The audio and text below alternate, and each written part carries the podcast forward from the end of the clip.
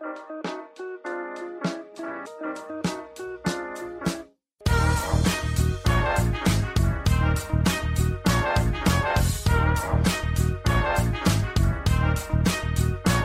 und herzlich willkommen. Wir sind die Fotologen. Mein Name ist Thomas Jones und in Rating grüße ich den Falk Frasser. Hallo, Falk. Schönen guten Morgen, Thomas Jones. Guten Tag, Falk. Falk, du willst ähm, unsere Morgenpredigt mit einer Danksagung beginnen, habe ich gehört. Also ich hätte das jetzt eleganter geregelt, als dass man glaubt, dass du jetzt hier Lorbeeren mit Lorbeeren beworfen wirst, aber Danke für diesen guten Notion, genau. danke. Thomas feiert das total, wenn ich irgendwelche Tipps von ihm annehme. Sein Problem ist eigentlich nur, dass das immer ein Jahr bis anderthalb verzögert ist. ähm, war doch gerade dein Problem, oder?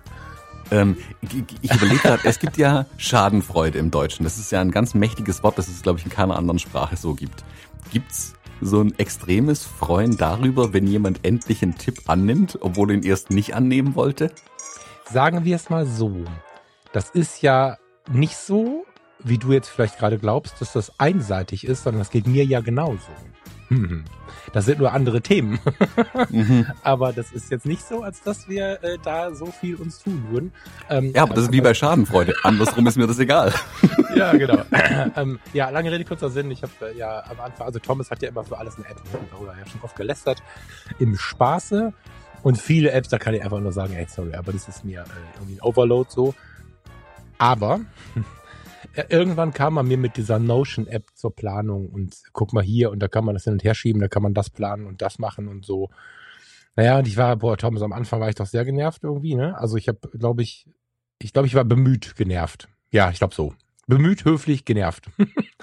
und dann irgendwann habe ich gesehen, okay, nee, also für das, was wir jetzt hier machen, ist es eigentlich ganz geil, aber also so ein DIN A4-Block, so mit richtig schönem Papier hätte es jetzt auch getan. Ja, und jetzt bin ich ähm, halt tief in der Projektarbeit und habe dann halt jetzt im, im Team der Foto-Community dann mal was mit, mit Notion vorbereitet und muss feststellen, dass da jetzt eine komplette Roadmap entstanden ist. Und wenn ich mir das jetzt angucke, was ich da gebaut habe und dann nachher mit den anderen geteilt habe und was sie jetzt dazugefügt haben und was da gerade für ein Baum wächst an, an, an, an Inhalten, das hätte ich ohne Notion niemals abbilden können tatsächlich. Also insofern tatsächlich vielen Dank für diese erweiternde, bewusstseinserweiternde äh, Vermittlung vor anderthalb Jahren ungefähr. Nee, ist länger her sogar, ne? Ist länger her, glaube ich. Vielleicht zur Erklärung, der, äh, für den, der es nicht ähm, kennt.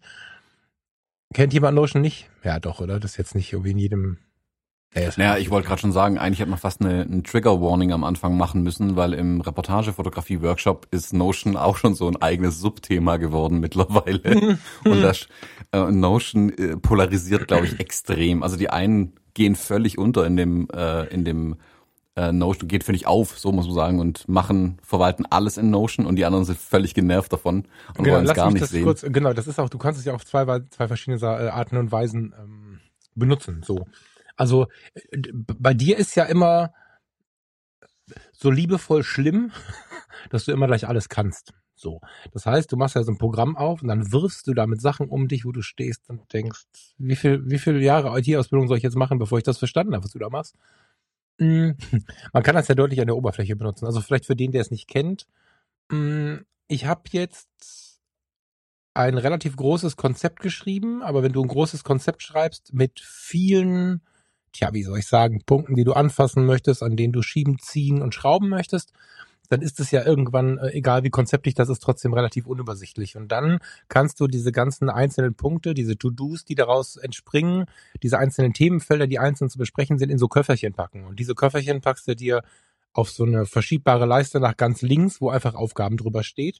Und dann kannst du dir überlegen, was die verschiedenen Stati dieses Projektes sind. Äh, in Absprache, Arbeit begonnen, äh, in Teamarbeit, Arbeitsgruppe besteht und arbeitet, Arbeitsgruppe abgeschlossen wird, da kannst du dir tausend Sachen überlegen, was gerade zu deinem Ding passiert, passt irgendwie, du kannst auch einfach schreiben, in Arbeit und fertig und Wiedervorlage, also was, kannst du dir selber gestalten, das Ding.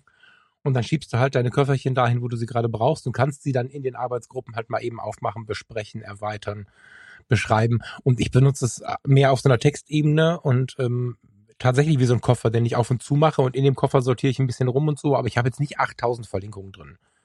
So, das ähm, ist auch das, wie ich die Leute begeistern konnte, weil die alle halt diesen Overload ganz schlimm finden. Wenn jemand dann 48 Links von hier und von da zieht und dann äh, sagt er, ja, link, verlink doch einfach und dann stehst du da und weißt nicht, wie es geht und so. Ähm, ich habe die jetzt abgeholt, weil das Team ist zwischen äh, 24 und 60 und äh, da gibt's in der einen oder anderen Richtung halt Leute, die da keinen Bock drauf haben, das zu tief zu nutzen. Aber das Grundtool ist halt für sowas der Hammer. Also wir hätten wahrscheinlich im Juni wären wir da angekommen, wo wir jetzt stehen ohne das Tool. Das ist echt gut und es ist ein bisschen wie, wie, wie, wie gestapelte Zettel auf dem Arbeitstisch hin und her sortieren. Die fallen halt nur nicht vom Tisch. Das ist der Vorteil und sie bleiben halt übersichtlich. So. Ja, Notion ist, ähm, ich habe das kürzlich mal irgendwo gehört, von wegen, die, wie die Tools so ein bisschen eingeteilt werden. Und Notion ist ein Tool für Architekten, also nicht für Leute, die, die Häuser planen, sondern ähm, die gerne ihre Tools selbst bauen und Strukturen aufbauen. Was du es gerade beschrieben hast, ist ja wirklich, sag ich mal, noch selbst bei Notion noch an der Oberfläche gekratzt. Also du kannst ja damit, du kannst es als Notizzettel verwenden, du kannst es als geteilten Notizzettel verwenden, du kannst Projekte damit planen, du kannst ganze Datenbanken aufbauen. Ich habe mittlerweile wirklich mein halbes Leben eigentlich in Notion drin. Hm. Ähm, ein super flexibles Werkzeug. Es ist ein bisschen so, als hätten Microsoft Access und Wikipedia ein Kind. Ähm, und das ist irgendwie Notion ähm, nur halt auch noch in modernen.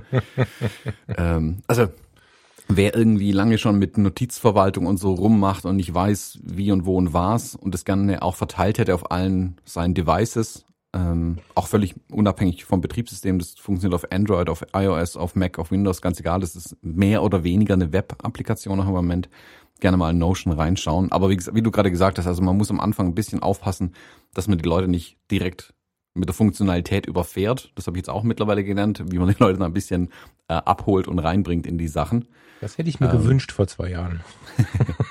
aber die, wenn also ich, ich finde es wirklich so, du, du merkst bei den Leuten, die es verwenden werden, da kommt so nach zwei Wochen irgendwann so eine Nachricht zurück, so, oh mein Gott, ähm, ich habe die letzte Woche nichts anderes außer Notion gemacht und ich will auch nie wieder was anderes machen außer Notion. Ähm, und dann sind die auch drin und die anderen sagen, ich werde Notion nie wieder anfassen. So, Punkt. Ich glaube, das ist einfach tatsächlich die, die Dosis macht das Gift, ja, wenn du da dann irgendwie dich, äh, wie soll man sagen, also wenn du da halt nur noch dran hängst, äh, dann, dann wird es wahrscheinlich irgendwann auch wieder nervig, kann ich mir vorstellen. Ich hätte jetzt nicht die Idee, mein gesamtes Leben da zu planen. Wir haben jetzt einen Redaktionsplan bei den Fotologen, der teilweise am Morgen vor der Aufnahme entsteht, aber der ist immerhin da. das, das ist auch ganz cool, ne, wo du einfach Ideen reinlegen kannst. Wenn du mal eine Mail schreibst, die cool ist, dann nächstes da rein und greifst halt dazu, wenn du es brauchst und können wir ja mal irgendwie hinter die Kulissen blicken lassen. Da gibt's halt jetzt so, No Status ist so eine Sammlung. Da steht einfach alles drin, irgendwie Hörerfragen aufzunehmen, bereits aufgenommen, fertig. Also das ist so für uns ein ganz guter Zettel, den wir beide einsehen können. Aber du kannst natürlich völlig in die Tiefe treiben. Du kannst damit, keine Ahnung, wenn du jetzt so ein, so ein Überplaner bist, was deinen Urlaub angeht, wirst du da sehr gut planen können. Äh, Fotografieprojekte wirst du, glaube ich, sehr gut planen können. Das habe ich mal angefangen. Das war dann tatsächlich zum Beispiel wieder nicht meins. Mm, jetzt aber so eine, so eine wirklich, heißt das überhaupt Roadmap, wenn du an Projekte denkst? Ich weiß das gar nicht. Roadmap ist ja eigentlich mehr sowas Produktlastiges, oder? oder bin ich ja, Roadmap ist, also was ihr macht, sind gleich eher Projektpläne. Wobei gut, das entsteht aus einer Roadmap raus meistens. Also, hm. also wie auch immer was zu tun ist in 2021 äh, entsteht da und oder ist entstanden und ja, ähm, das ist extrem gut durch dieses äh, flexible Hin- und Herschieben von Köpferchen und, und, und Zuweisen und, und Status umschreiben können, weil es einfach, du bist ja völlig frei, wie du das Ganze benennst und so. Ja, also vielen Dank, lieber Thomas, ich bin ein Fan. Ich habe äh, das eine oder andere nicht angenommen, aber das ist, äh, das hat sich gelohnt. Genau, notion.io, wenn es jemand sucht, packe ich aber auch in die Shownotes. Kurz aber ganz kurz. Ich habe hier einen ganz geringen Pegel. Wahrscheinlich musst du ihn nicht reinschneiden. Keine Sorge, bleib mal dran. Test 1, 2, 3. Test, Test, Test 1, 2, 3. Hallo, hallo. Ja, ich bin nicht ganz so laut, aber ich bin ja nie ganz so laut wie du. Ich habe jetzt so. Test, Test 1, 2, 3. Äh, ja, dann sind wir jetzt in der zweiten Aufnahme. Das ist so geil, ne? Also, das ist ein schönes Beispiel dafür, wie scheiße Technik auch sein kann, wenn man tausend Apps hat und so, um mal kurz den Gegenentwurf zu unserer Vorrede zu bauen. Wenn sie jetzt 20 Minuten rumgehampelt, irgendwie einen Ton aus den Geräten zu kriegen. Naja. Damit muss man leben. Mein Tee, mein Tee ist kalt. Das ist halt der, der Podcaster-Lifestyle, den wir leben. Der Podcaster-Lifestyle. Ich habe gedacht, mein Tee hier in der Hand, sowas wäre irgendwann unser Podcaster-Lifestyle. Weißt du, hier, guck mal, das ist, kennst du Tiora? Nee. Das sind, ich habe mich im Hotel verliebt. Ich verliebe mich immer in Hotel in Teesorten. Das ist irgendwie schlimm. Und das war so ein, so ein Öko-Fairtrade, voll cool. Wir sind hier voll die Hostel-Leute, international und so. Und ähm, Tiora ist so ein, so ein Projekt irgendwie äh, neuseeländischer Manuka Honey in Black Tea. ähm, mit 1000 Ethical Tea Partnership, Rainforest Alliance, äh, Fairtrade, weiß der Teufel, was nicht alles. Und ich bin echt so ein bisschen verliebt in diesen Tee. Wahrscheinlich werden Schwarzteetrinker ausrasten, also weiß ich nicht. Vielleicht ist es so. Der hat von sich aus so eine, so eine Honignote drin. Das ist, also ich finde den total Hm. abgefahren.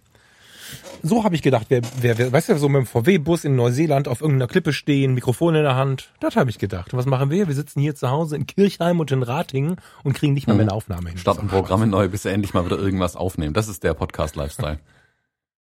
Ja, und mein, mein Schreibtisch muss man sich mal angucken, weißt du? Im, in Gedanken so iMac, Minimalismus, hier liegen tausend Zettel, eine Objektivkappe, wo auch immer her, weiß ich, wo diese Objektivkappe wieder herkommt.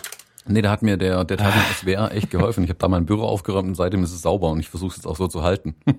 hab zwei leere Schreibtische quasi. Äh, Ich, ich, ähm, so schlimm ist es nicht. Ich mache gerade Witze. Ähm, aber ich freue mich tatsächlich auch sehr auf den Umzug, ähm, weil ich dann hier einfach mehr Platz habe. Also dieser Bürokram bleibt ja hier, weil es bleibt ja Büro.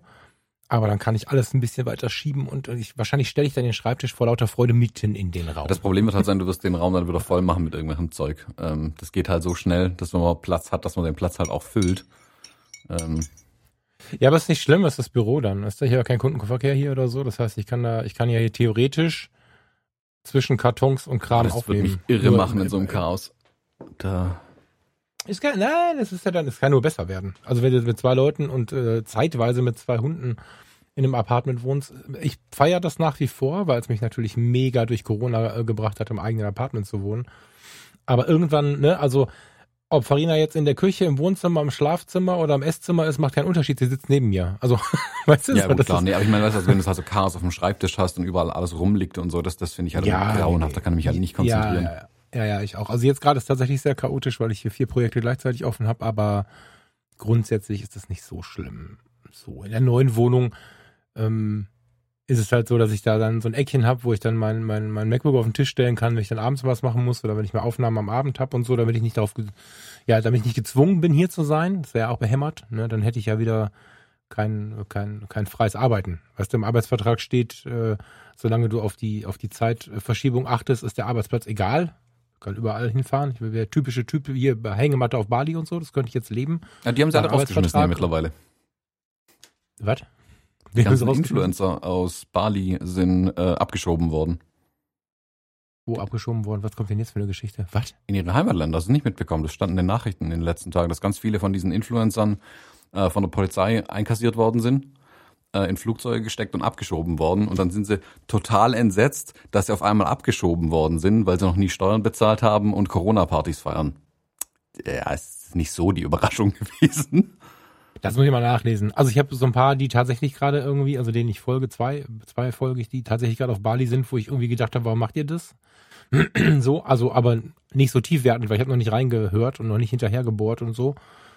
Ich mal gucken, ob die immer noch fröhlich von da aus äh, funken oder ja, äh, habe ich nicht mitbekommen, spannende Informationen. Jedenfalls könnte ich halt überall arbeiten, wenn ich dann das Büro so starr einrichte, ist auch bescheuert. Das heißt, ich mache quasi eine kleine Zweigstelle zu Hause, wo das MacBook dann stehen kann und ein kleines Mikrofon steht und so, dass ich dann auch von dort irgendwie abends was aufnehmen kann und so. Und für die, für die Fotocommunity brauche ich es eh. Weißt du, wenn, wenn da abends der Baum brennt, dann brennt der abends. Da kannst du schlecht sagen, ich komme dann morgen. Mal gucken.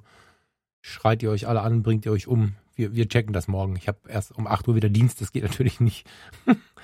Ja. Aber trotzdem, ich freue mich drauf. Das wird einiges entzerren. Mehr Platz ist natürlich. Bei aller Ehre für diese Zeit jetzt ist das natürlich Gold wert. So. Ja, das stimmt. Platz hat was. Ähm, magst du mal auf die Fotobimmel hauen? Die ist runtergefallen, warte. Ich habe es gar nicht bimmeln hören, als es runtergefallen ist. Die ist vor drei Tagen runtergefallen. Aber du hast kein Chaos. Nein, nein. Das habe ich auch gerade gedacht.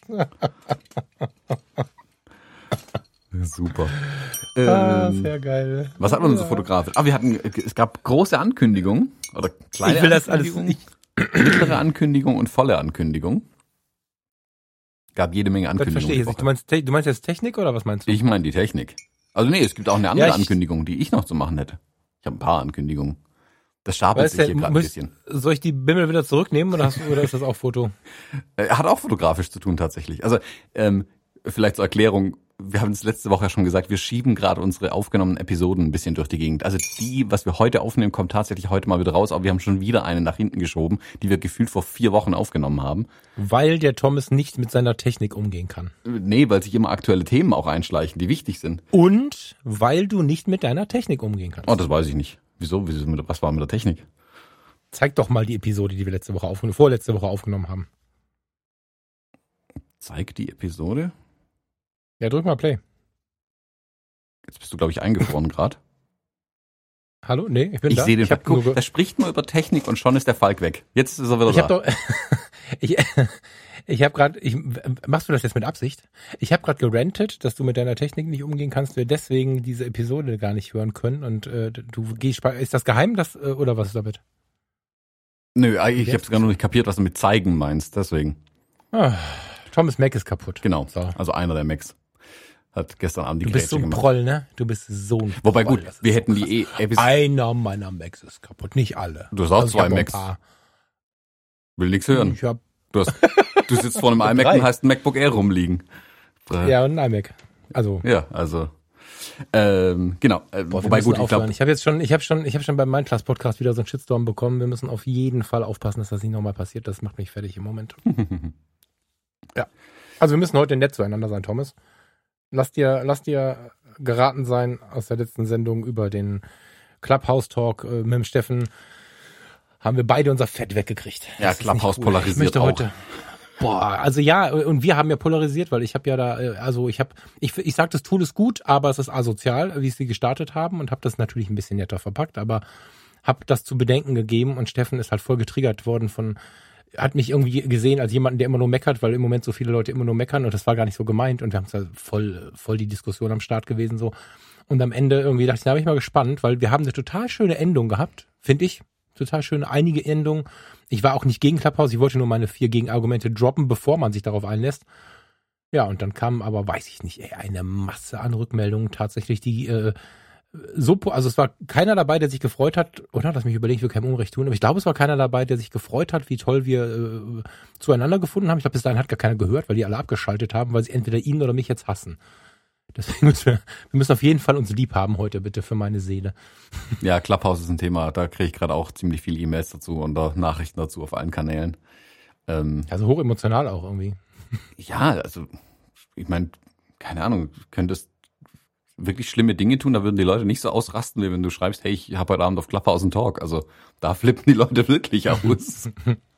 Ja, aber in beide Richtungen, ne? Also ich habe ich hab ja die, diese Nummer habe ich ja versucht so ein bisschen zu verstehen, soziologisch beleuchtet und so. Da ist Steffen schon voll steil gegangen und äh, dann dann fühlte ich mich total entspannt, habe aber zurückgemeldet bekommen. Ich habe seine Argumente gar nicht gelten lassen und bin halt total verbissen gewesen. Also ich dieses dieser ganze Talk, den wir da hatten, ich weiß gar nicht, wenn ich mir noch mal anhören möchte, weil die Rückmeldungen so krass waren, dass ich äh, ich möchte also nicht um das abzuschieben, ne? Kann ja gut sein, dass wir beide völlig durchgedreht sind. Aber so, das hatten wir auch noch nicht. Und wir haben ja durchaus schon mal Sachen gemacht, wo die Menschen sich gemeldet haben und gerade dem Falk gesagt haben, er halt mal ins Maul so. Das kenne ich ja schon, dass ich durchaus einen streitbaren äh, Charakter nach außen zu bringen scheine. Aber das war echt krass. Also beide haben wir voll aufs Maul bekommen irgendwie. Und dann haben wir immer Mails bekommen, wo dann, wo wir beschützt wurden und der andere so, ja, da kannst du dem Steffen mal sagen. Und umgekehrt halt auch. Steffen schickt mir dann so ein paar Screenshots, da kannst du dem Falk mal sagen. Das ist total krass. So. Aber danke für die ehrlichen Rückmeldungen, für die Doppelhörer, weil das macht halt auch was mit einem, finde ich. Ich wollte eigentlich gar nicht so viel davon reden. Ich wollte nur sagen, lass uns bitte heute lieb haben. Na dann, hauen wir mal Du ein paar kannst gar Dinge nichts raus. dafür. Du kannst nichts dafür, dass dein Mac kaputt ist. Das kann passieren, Thomas. Ja, wenn die Harte die Grätsche macht, ist es so. Und bevor, bevor das Ranting kommt, ich habe mehrere Macs, ja, ist ja Business Leasing. Also, so, jetzt, jetzt sind wir sozial wieder auf dem richtigen Level. Genau, also eine wichtige Ankündigung, die äh, ich von mir, oder zwei eigentlich, was wichtig. Ich habe zwei Ankündigungen zu machen. Ähm, einmal, wer es noch nicht gesehen hat, weil es seit äh, vier Wochen vor uns herschieben, es gibt einen Capture One Videokurs bei mir äh, auf meiner Website mittlerweile. Danach wurde ein paar Mal verlangt und ich habe mich zwischen Weihnachten und Neujahr tatsächlich mal hingesetzt, das ist auch schon ein paar Wochen her, und habe dazu endlich mal einen Videokurs aufgenommen. und einmal über Capture One 21, ganz wichtig. Ich habe das komplett in Capture One 21 gemacht, in einer neuen Version. Ähm, auch ganz unabhängig, ob das mit Fujifilm oder mit sonst irgendwas ist. Also eure Kamera völlig wurscht. Capture One sollte ihr halt haben. Ähm, wobei da theoretisch jede Version geht. Ich habe es nur der Pro-Version gemacht. In der, in der kleinen Express-Version fehlen natürlich ein paar Dinge. Aber das Prinzipielle wird auf jeden Fall klar damit. Also wer da Interesse hat, bei mir auf der Homepage mal nachschauen, ähm, thomasjones.de, oben auf Shop klicken, dann kommt ihr dahin. Ich packe aber auch einen Link in die Show Notes rein. Aber, das sind ja eigentlich schon News von gestern, viel interessanter ist, ähm, das äh, stand Anfang der Woche, glaube ich, ähm, gibt es einen Fujifilm JPEG-Rezepte-Workshop zu buchen. Es gibt sogar äh, mehrere Fujifilm JPEG-Rezepte-Workshops zu buchen, genau genommen. Äh, und zwar habe ich online mit, oder was? Genau, online. Also nicht online. Ah. Das sind Präsenzworkshops tatsächlich. Die sind für später im Jahr geplant. Ich habe mich mit Fujifilm zusammengesetzt. Ähm, ich habe ja vor, boah, das war 2019. Irgendwann habe ich einen ersten so einen Workshop gemacht in einer kleinen Testgruppe, sage ich mal. Da haben wir uns hier in Kirchheim mhm. getroffen. Das war super cool. Äh, Nochmal vielen Dank an alle, die teilgenommen haben. Ähm, das hat ganz viel dazu beigetragen, dass da am Ende ein Buch draus geworden ist, weil ich da das ganze Feedback mitgenommen habe und davon viel in das Buch eingeflossen ist. Also das war genau zwischen E-Book und äh, dem richtigen Buch. Und ich wollte dann eigentlich so einen Workshop machen, hatte den auch schon, hm, sagen wir, 80 Prozent fertig in der Schublade liegen. Und dann kam ja Anfang letzten Jahres alles anders und dann habe ich den genauso wie alles andere aus der Schublade in den Mülleimer geworfen. Äh, und jetzt aber über die letzten äh, Wochen und Monate habe ich mich mit Fujifilm nochmal hingesetzt und wir haben den ähm, Workshop einfach so weiterentwickelt und geschaut, was können wir da zusammen auch machen. Äh, und ja, jetzt in der Fujifilm School heißt es in, in Deutschland, das ist so ein, die haben so ein riesen Workshop-Programm, wo die alles Mögliche machen. Also äh, die Fuji-Fotografen oder auch die, die mal reinschnuppern wollen, schaut da mal rein. Man kann sich da auch Geräte dann ausleihen zu den Workshops. Und die sind auch preislich sehr attraktiv, wie ich finde. Und äh, ja, da reiche ich mich jetzt ein in die Riege von ganz vielen tollen Fotografinnen, die da Workshops anbieten. Und ja, gibt jetzt einen JPEG-Rezepte-Workshop. Richtet sich. Kann ich, kann ich mich nicht mal mehr reinzecken, den muss ich jetzt bei Fujifilm kaufen, oder wie? Ja. Das war scheiße.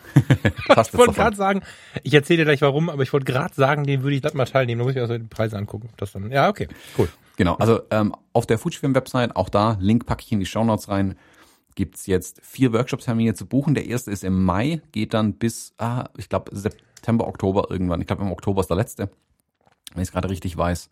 Ähm, sind auch wieder hier in Kilkan Tech, sogar an der gleichen Location, ähm, wie wir damals mit unserem Testworkshop waren. Ähm, da habe ich mein, mein Versprechen eingelöst. Ich habe ihm damals gesagt, ich mache jetzt hier mal so einen Testworkshop.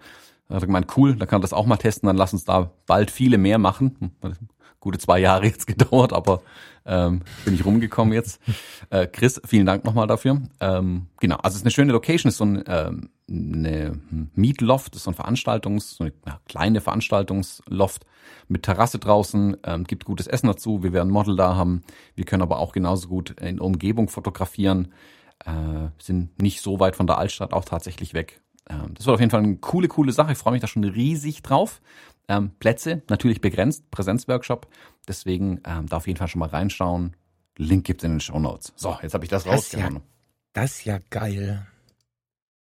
Warte, ich klicke mich da mal rein, stellvertretend für den Hörer, der gerade Auto fährt. ja, also warten wir mal ab. Sehr schön. Ich, ich wehre mich noch aus der Vernunft heraus, aber schön. du kriegst Seite, die kannte ich gar nicht. Privates Einzelcoaching. ich weiß gar nicht, ob es mir um das Coaching geht, äh, so oder ob ich einfach dabei sein möchte und ein bisschen was mitnehmen möchte, aber mal gucken. Ah, schön. Ähm, ja, wir können äh, gerne können wir ähm, ähm, technisch bleiben und mal kurz zu Fujifilm springen. Sollen wir kurz was anderes einschieben?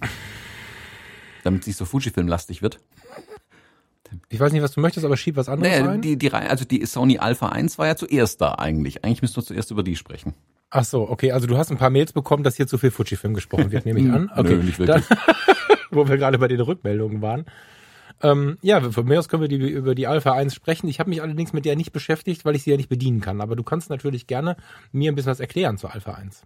Äh, ach, so viel kann ich auch nicht erklären, außer dass ähm, Sony gefühlt mit Thors Hammer so auf den Tisch gehauen hat, äh, dass es ein Loch in der Erde ist mit der Kamera. Ähm, also die Ankündigung, wo ich es gesehen habe, dachte ich, die hätten sich irgendwie in den Zahlen vertan äh, und irgendwas falsch gemacht. Bis runter zum Preis übrigens, dachte ich, die hätten sich mit den Zahlen vertan.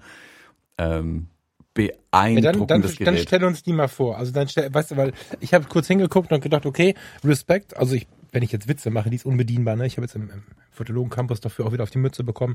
Ähm, das ist ja nicht böse gemeint. Ich finde Sony ja absolut beeindruckend, aber ich finde genauso beeindruckend, wenn man das bedienen kann. Es ist halt Zero Minds. Das ist aber nicht böse gemeint, sondern jeder soll doch so viel mit Sony fotografieren, wie er möchte. Und ich finde die sogar schön. Also ich bin sogar ein bisschen traurig darüber, dass ich zu doof bin, sie zu bedienen. Deswegen habe ich aber auch nicht so genau hingeschaut. Deswegen äh, erzähl gerne mal. Also, ähm, ich dachte ja eigentlich, dass es nach der Alpha 9 Mark II nicht mehr viel Luft nach oben gibt. Also ich, Mhm. die 7er Serie, die 9er Serie, dachte ich, Sony bleibt da dabei, coole Sache, geile Kameras. Ähm, jetzt haben sie diese Alpha 1 gemacht, was ich nicht ganz verstehe, warum sie jetzt mit den Nummern nach unten gehen. Gut, über 9 war nicht mehr viel Einstelliges frei. Ähm, aber da haben sie eine Kamera rausgegangen. Also richtet sich ganz klar an absolute Profis. Punkt. Ähm, das ist eine Kamera, die kaufst dir, also ich glaube, wenige Hobbyisten werden sich die Kamera zulegen. Ähm, selbst die Alpha 9 ist für Hobbyisten vielleicht schon ein bisschen viel. Ähm, und ja, haben so ein Profi-Ding halt rausgehauen. 50 Megapixel, so als ersten äh, Fixwert, das ist äh, viel.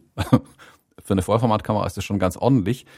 Ähm, aber da halt auch alle anderen Werte an der Kamera sind halt einfach unfassbar. Also 15 Blenden Dynamikumfang, Bildstabilisator ist mit drin, eine 400 Sekunde Blitzsynchronzeit, was auch cool ist, ähm, dass da noch nach, eine Schippe draufgelegt wurde.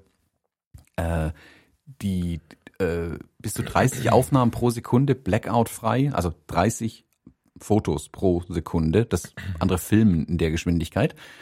Hm. Äh, brutale Kiste. Also jeder auf dem Text, äh, Textsheet wirklich jeder einzelne Wert besser als alles andere, was jemals da war.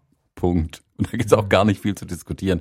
Ich bin erstaunt, wie man so eine kleine Kamera so viel Kram reinbekommt. Also das ist wirklich mehr als beeindruckend, was da geht. Ähm, was ich ganz witzig fand, das ist vielleicht die News dann für dich. Äh, es gibt jetzt ein Realtime Augen AF für Vögel. Also wenn du dann deinen Eisvogel jemals findest, Was kommt denn jetzt? wenn du deinen Eisvogel dann jemals findest, könntest du mit der Kamera genau auf die Augen fokussieren. Äh, Du, ich kenne fünf Eisvögel mit Vornamen. Ich bin nur zu doof, die zu fotografieren.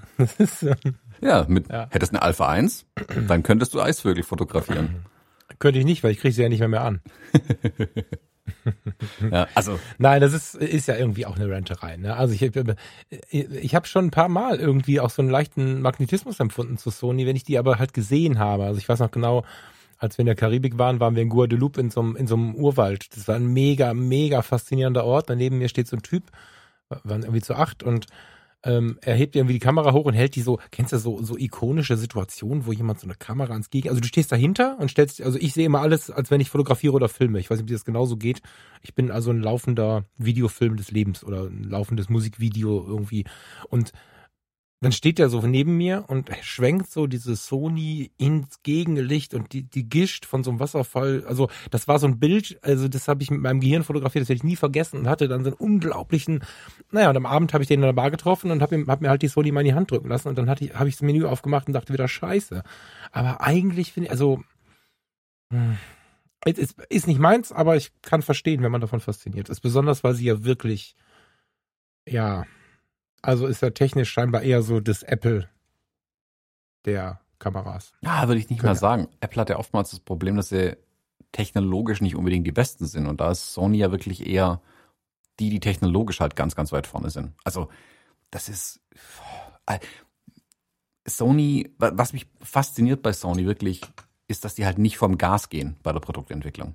Die ruhen sich zu keiner Mhm. Sekunde auf irgendwas aus bisher, was sie gemacht haben. Die hätten schon mit der Alpha 9 Mark II sagen können, so, peace out, alle Entwickler kriegen jetzt ein Jahr Urlaub äh, und dann fangen wir an mit der nächsten Version.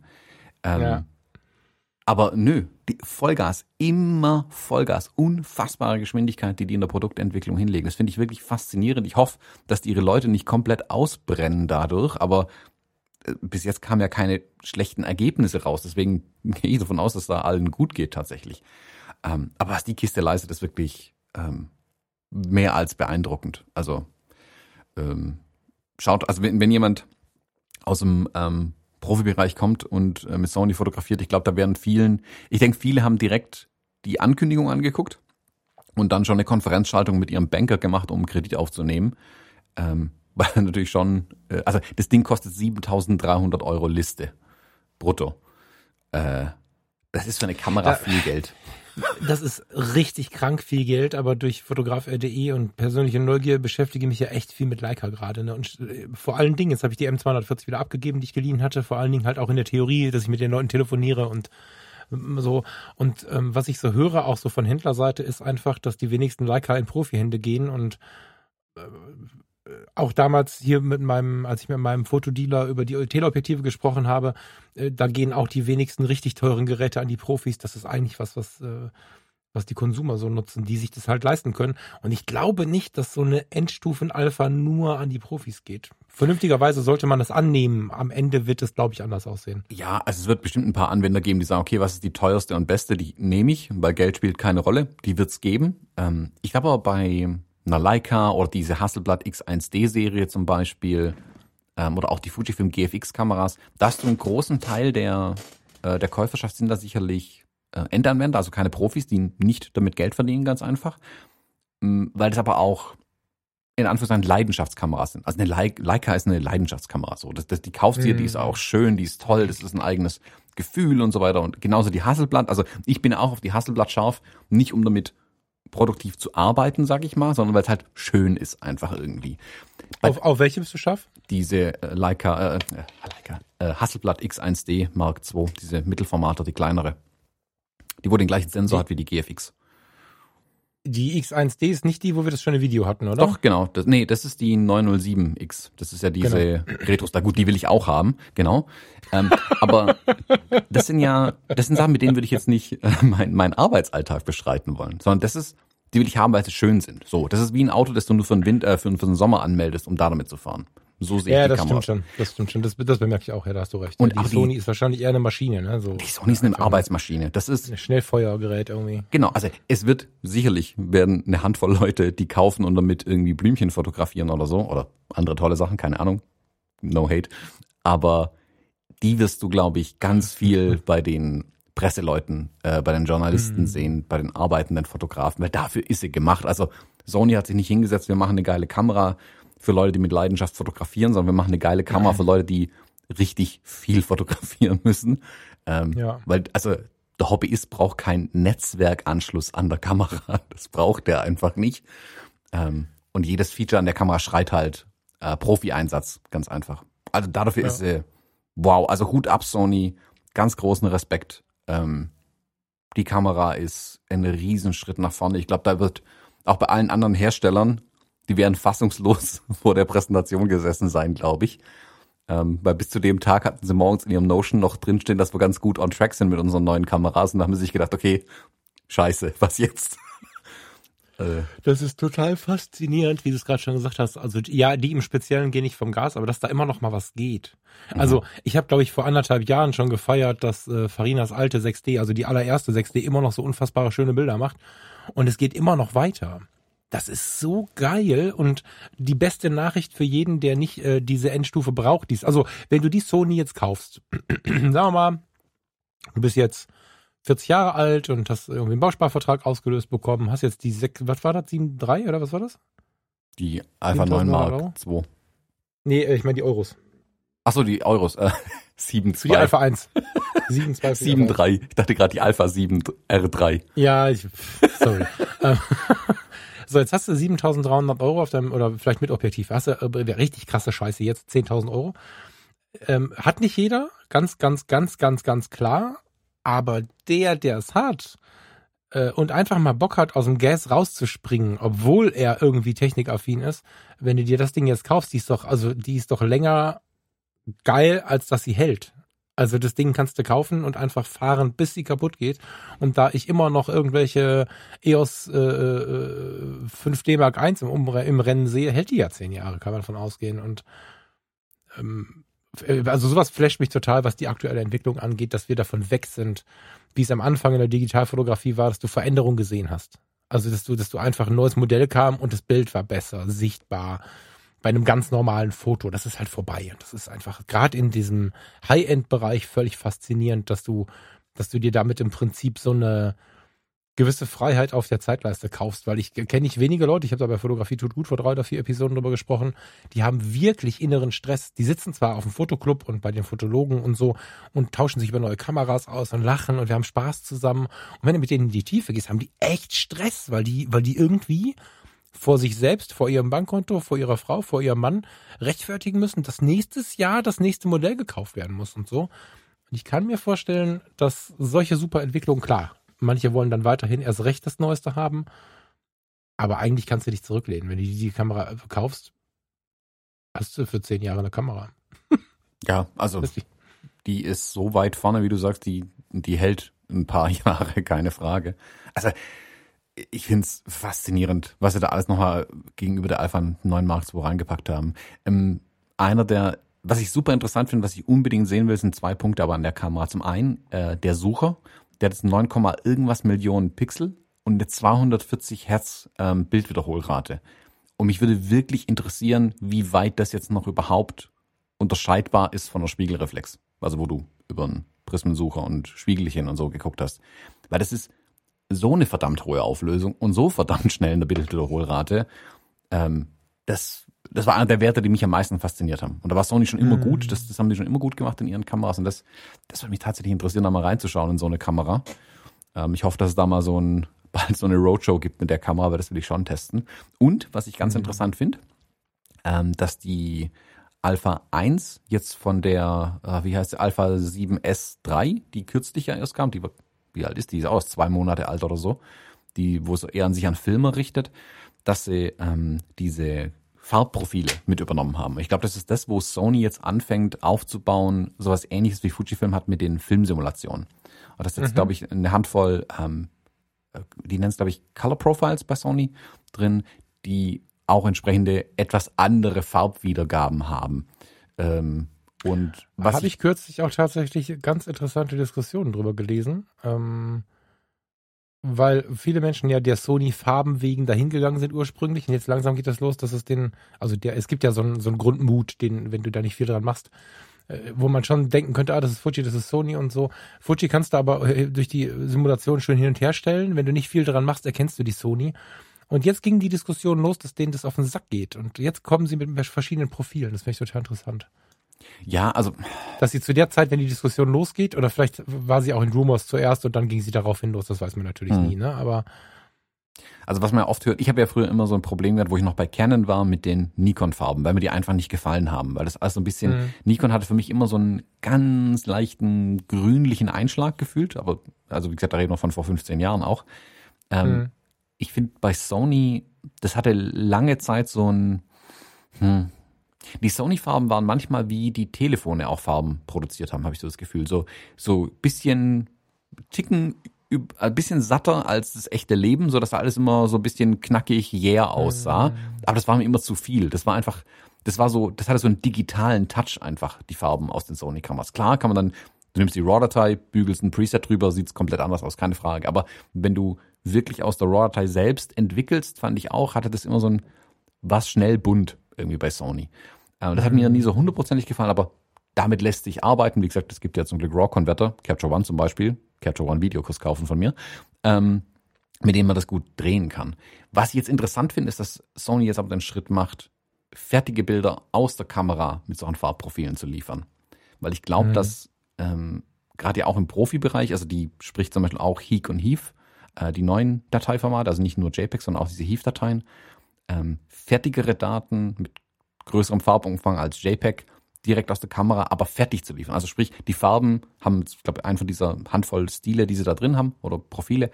Ähm, und du musst eigentlich nichts mehr dran drehen und hast trotzdem ein bisschen mehr Spielraum äh, zu sagen, okay, ich, hier will ich es eher sehr satte Farben haben, hier hätte ich es gern eher ein bisschen entsättigt, aber kontrastig zum Beispiel. Ich, ich kenne die Farbprofile noch nicht, ich habe nur die Beispielbilder bisher gesehen, ich kann nicht mal die Namen von mhm. denen. Finde ich interessant, dass, dass Sony dann den gleichen Schritt geht wie also die ersten kleinen Schrittchen vielleicht geht, wie Fujifilm mal gegangen ist mit diesen Filmsimulationen. Bin ich gespannt. Ich freue mich auch drauf. Also Daumen hoch dafür Sony, weil ich es eine geile Idee finde. Ich freue mich ja, wenn fertige Bilder direkt aus der Kamera rausfallen. Äh, und das will ich, wie gesagt, auch unbedingt testen, was man damit machen kann. Weil ich habe ganz, ganz, ganz viele Anfragen bekommen mit, ähm, zu meinem Buch dann, ob man als Sony-User damit auch was anfangen kann. nee, halt gar nicht leider, ähm, weil es ja für die Fujifilm-Kameras bisher exklusiv war. Äh, und ich würde mich freuen, wenn Sony das, das nachzieht, weil ich glaube, gut, jetzt bei der Kamera mal dahingestellt, aber wenn das Feature dann nach unten wandert ähm, zu den ähm, günstigeren Kameras, also eine Alpha 7 das dann irgendwann mal bekommt, äh, dass dann die Hobbyisten halt auch fertige Bilder aus der Kamera bekommen und nicht die Riesenschleife äh, über einen RAW-Converter jedes Mal drehen müssen. Hm. Ich glaube ja, dass, äh, also du deutest es an, das wird ja kommen. Die sehen ja den Erfolg dabei, die sehen, wie sehr der Kunde das mag und ich hoffe ein bisschen, dass gerade so was den Profibereich angeht, wir nicht mehr vor 10, 15 Jahren sind, wo du jedwede, Achtung, böses Wort, nicht böse gemeint, Spielereien nur in den Konsumerkamera fandest. Ich weiß noch genau, ich habe mir die erste Olympus gekauft vor, vor boah, das ist schon echt lange her. Kleiner Systemwechsel, ihr tun mal wieder. da bin ich äh, von Canon für eine Zeit lang zu Olympus gesprungen, weil sie in die E3, glaube ich, hieß die. Mhm. Die richtete sich äh, äh, an Profis und war aber eine der ersten Kameras, wo, wo, wo dann nicht wie bei Canon üblich nur manuell, also es gab irgendwie M, P, A und S und das war's. Keinen anderen Modus. Und das war halt uncool. Also wenn irgendwelche Automatiken drin waren, dann, dann, ah nee, die ist doch für Profis und so. Und Olympus hat gesagt, Profis wollen auch spielen und hat so, so, so, so, ja, wie heißt das denn? So, so, so Bearbeitung, so kamerainterne Bearbeitung eingebaut. Und dann hat das irgendwie so Miniatureffekt und Schwarz-Weiß und Kram. Und das fand ich ganz charmant. Und ich glaube, da sind wir heute. Das muss, also ob die Alpha 1 das jetzt braucht, weiß ich nicht, aber äh, es ist jetzt nicht so, als dass äh, alle nur äh, die, die, die nackte manuelle Benutzung wollen, sondern ich kann mir schon vorstellen, dass das ein riesen Coup wäre, wenn Sony, Canon, wie sie nicht alle heißen, das mit einbauen würden. Hm.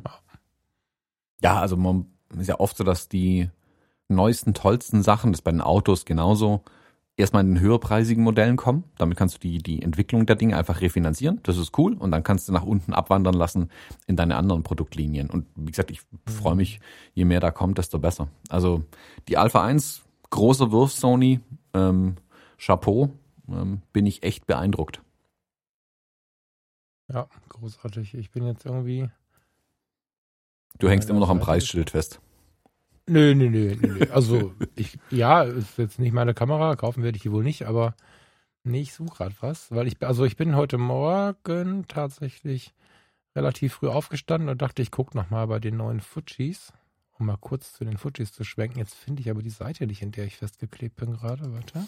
Genau, also einen Tag später hat er dann Fujifilm die Tore aufgemacht und ähm, neue Kameras vorgestellt. War wieder, waren spannende zwei Tage für Kameraenthusiasten auf jeden Fall. Ähm, Fujifilm hat am jetzt am Mittwoch genau ähm, zwei neue Kameras vorgestellt oder äh, zwei neue Kameras und einen, einen Satz Objektive. Ähm, wobei eigentlich schon alles vorher bekannt war. Das ist ein bisschen schade. Bei Fujifilm gehen alle Informationen vorher schon raus. Ähm, ich weiß nicht, wie, bei, bei Sony verfolge ich nicht so, ähm, ob es da genauso viel Gerüchte oder, also was heißt Gerüchte, ob es genauso viele Vorabinformationen schon gibt, obwohl die Sachen noch nicht offiziell Bei sind. der Alpha 1 gab es wohl fast nichts, habe ich gelesen. Echt? aber- Okay. Fast, also macht Sony dann echt gut. Fujifilm hat da irgendwo eine große Lücke, weil da sind eigentlich alle Informationen mittlerweile immer vorher bekannt. Was natürlich den, den Wumms bei so einer Vorstellung immer ein bisschen mindert. Das ist schade, weil dann, dann sitzt man vor und kriegt, ja, Informationen, die man vor ein paar Tagen schon hatte. Das macht's, hm, bisschen weniger, ja, spannend dann tatsächlich. Ähm, wobei die Produkte, die sie vorgestellt haben, cool waren. Also, ähm, die. Ich glaube, dass ähm, da auch eine Taktik hinterliegt. Also, kann ich mir gut vorstellen. Ist ja ähm, bei Nachrichten, wir wollen das Thema nicht ausbreiten, aber äh, der Bundesregierung genauso, hoppala, da ist was durchgekommen. Das ist eine Vorbereitung der Menschen auf das, was kommt. Ich kann mir vorstellen, dass das auch einfach einen Effekt hat, der den, der den, den Kaufzahlen zuträglich ist. Kann, kann ich mir vorstellen. mh, Vorfreude. Hm, hm, hm. Genau, also es gibt ja mehrere Gründe, warum du das tatsächlich auch selbst machst. Also ähm, Apple hat es ja auch, also bei Apple munkelt man dass sie es gemacht haben, ähm, mit Dingen, die zum Beispiel garantiert für Negativschlagzeilen sorgen. Dass du solche Ja, Sachen genau. einfach schon lange vorher Genau. liegst, dass es jeder schon weiß und der Schock gemindert ist, wenn das Produkt dann kommt, dann ist man nicht mehr so schockiert. Kopfhörerbuchse, so. Ähm, der Wegfall der Kopfhörerbuchse bei den iPhones zum Beispiel, das war ja Monate vorher eigentlich schon in der Gerüchteküche da und dann war es nicht mehr ein ganz so großer Schocker, wo es dann kam, war immer noch Negativschlagzeilen, alles cool, aber es hätte schlimmer werden können. Und da könnte ich mir schon vorstellen, dass sie das bewusst vorher gemacht haben. Bei Fujifilm glaube ich es nicht, weil ja wirklich die kompletten Datenblätter eigentlich da waren. Und das ist, Also ich, ruiniert ja die eigene Show mich- damit. ich be persönlich bewege mich jetzt nicht in diesen Rumors-Seiten, was aber schon ist, ich habe hier natürlich einen Feedly, wo ich, wo ich so alle möglichen Seiten drauf habe, sodass ich dann doch relativ viel mitbekomme, als wenn ich jetzt so gar nicht gucken würde. Mm, aber das ist für mich eigentlich nicht so, das brennt jetzt nicht. Ne? Also ich habe jetzt hier die EOS R, ich bin mehr als zufrieden mit der, ähm, beschäftige mich gerade mit Leica, das macht mir ein bisschen Angst, ob ich da auf irgendwas sparen muss, weil irgendwo zwischen M und Q2 merke ich schon, dass da so, so Begehrlichkeiten aufkommen, die mich ein bisschen beängstigen aufgrund von Einfachheit, Minimalismus, was auch immer. Also da müssen wir jetzt keine extra Folge drüber machen, das kann man mal machen dann bei Gelegenheit, aber irgendwas fasziniert mich da schon tief. Und dann habe ich heute Morgen ähm, mir die Fujis mal angeguckt, mit dem Ziel, diese beiden neuen Ankündigungen, also die äh, GFX 100S, eine Mittelformatkamera, eine neue und die X, was war das, E3 oder, nee, XE, wie, was, wie hieß sie? XE4. Hm, ich bin nicht bis zu XE4 gekommen, deswegen würde ich dich bitten, dass wenn wir jetzt mit der Nummer fertig sind, die jetzt kommt, du uns tatsächlich auch mit in die andere nimmst. Die XE4 ist eine, nee, eine günstige kann man nicht sagen, die kostet auch 900 Euro, ne? 8,49 glaube ich oder 8,79 kostet sie. Ja, also so eine mittelpreisige, also für Fuji-Verhältnisse mittelpreisige Kamera für Amateure, hm, Leidenschaftler, keine Ahnung, reden wir gleich drüber. Ist, glaube ich, auch so eine Kamera, die vielleicht Mädels interessieren könnte. Bin ich ein bisschen gespannt, was draus wird. Aber ich habe gar nicht so viel geguckt, weil ich bei der bei der GFX 100S äh, stehen geblieben bin. Ähm, und da ganz viel geguckt habe. Ich bin mega geflasht von dem Ding und ärgere mich darüber gerade sehr. Die äh, kostet nämlich, die ist zwar günstig für eine Mittelformatkamera, aber das geht auch in Richtung Leica. Mm. Und während wir reden, ich habe es gerade aus Versehen zugemacht, jetzt habe ich es wieder offen. Auf der auf der Produktseite gibt es so ein Video, wo so Wellen kommen. Kennst du das? Bei welcher? Bei der GFX.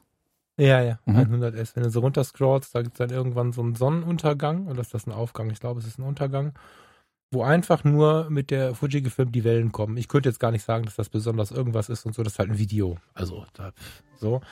Aber das macht mich fertig gerade. Das passt mich zu dem Modus, den ich hatte, als ich gelesen habe. Die GFX 100S scheint sehr viel kleiner zu sein. Thomas, korrigiere mich, wenn ich Mist erzähle, als die vorherige GFX 100. Mhm. Was jetzt kleiner ist, habe ich in Relation noch nicht gefunden. Ich habe noch kein schönes Foto gefunden, wo sie jemand in der Hand hat. Wenn du was hast, bin ich dankbar. Und ich habe ein für mich neues, also vielleicht ist das für dich ein alter Hut, aber für mich neues Objektiv gefunden, nämlich das 80 mm 1.7, mhm. was ja einem, ich glaube, 60 mm in ungefähr entspricht. So. Und äh, diese Kombination, ich finde sie dummerweise extrem hübsch. Das macht mich völlig fertig, weil ich brauche ja immer ein Gegenargument. So, ich habe gerade keins. Ich finde sie extrem hübsch. Ich finde äh, fast 45 äh, mal fast 33 Millimeter voll geil für einen Sensor. Sie kann auch Video, was für Mittelformat jetzt, also zumindest in meiner Vorstellung nicht unbedingt üblich ist, so. Ich benutze nicht für Video, aber das wäre mehr so ein Erinnerungsspaßding. Scheinbar hat sie einen performanten Autofokus. Das ist jetzt aber auch nur Teil der Ankündigung. Da darfst du gerne gleich ein bisschen was zu sagen, als, äh, ja, kann man ja so sagen, Fuji-Fachmann. Aber das, was ich hier beim Scrollen sehe, macht mich völlig fertig. Und um das mal kurz äh, als Vorankündigung fertig zu machen hier, äh, äh, spätestens mit der neuen Filmsimulation muss ich jetzt auch weinen. Also da gibt's das äh, Nostal, wie sagt man das in amerikanisch cool? No, also nostalgisches äh, Negativ, äh, so, wie sagt der coole Amerikaner? Nostalgic Neck. So, guck mal, wie geil das klingt. Ne? Der Thomas hat das geübt. Ähm. Das Ding. Über 30 Jahre lang. Habe ich Englisch Ja, nee, ich, na, ja, ich meine ich mein diesen englischen äh, äh, Presentation Slang, den du so drauf hast. Wenn, wenn du Fujifilm sagst, will man ja sofort eine kaufen, bevor man weiß, wovon du redest. und du hast mich gerade drauf gebracht. Ich habe heute Morgen, als wir vorher gesprochen haben, gesagt, das sieht aus wie, das sieht aus wie, und dann hast du gesagt Stephen Shaw. Mhm alter Schwede. Also wenn ich mich erinnere, ganz, ganz dunkel, als, als wir noch analog fotografiert haben, da war ich ja so gerade eben erst in diesem Interessensfeld drin, dann kam schon mal eine neue Emotion, also ein neuer Film raus. Oder jemand hatte irgendwo noch zehn Stück gefunden von einem eingestellten Film, der aber irgendwie, also eingestellt im Sinne von nicht mehr produziert, der irgendwo aufgetaucht ist, der, der vermisst wird. Also wurde dann sagst, geil, ich habe mal so eine Rolle bekommen. Ähm, ich komme gerade nicht auf den Namen, so einen gelben, da hatte ich mal fünf Rollen von Ektachrom oder so. Glaube schon.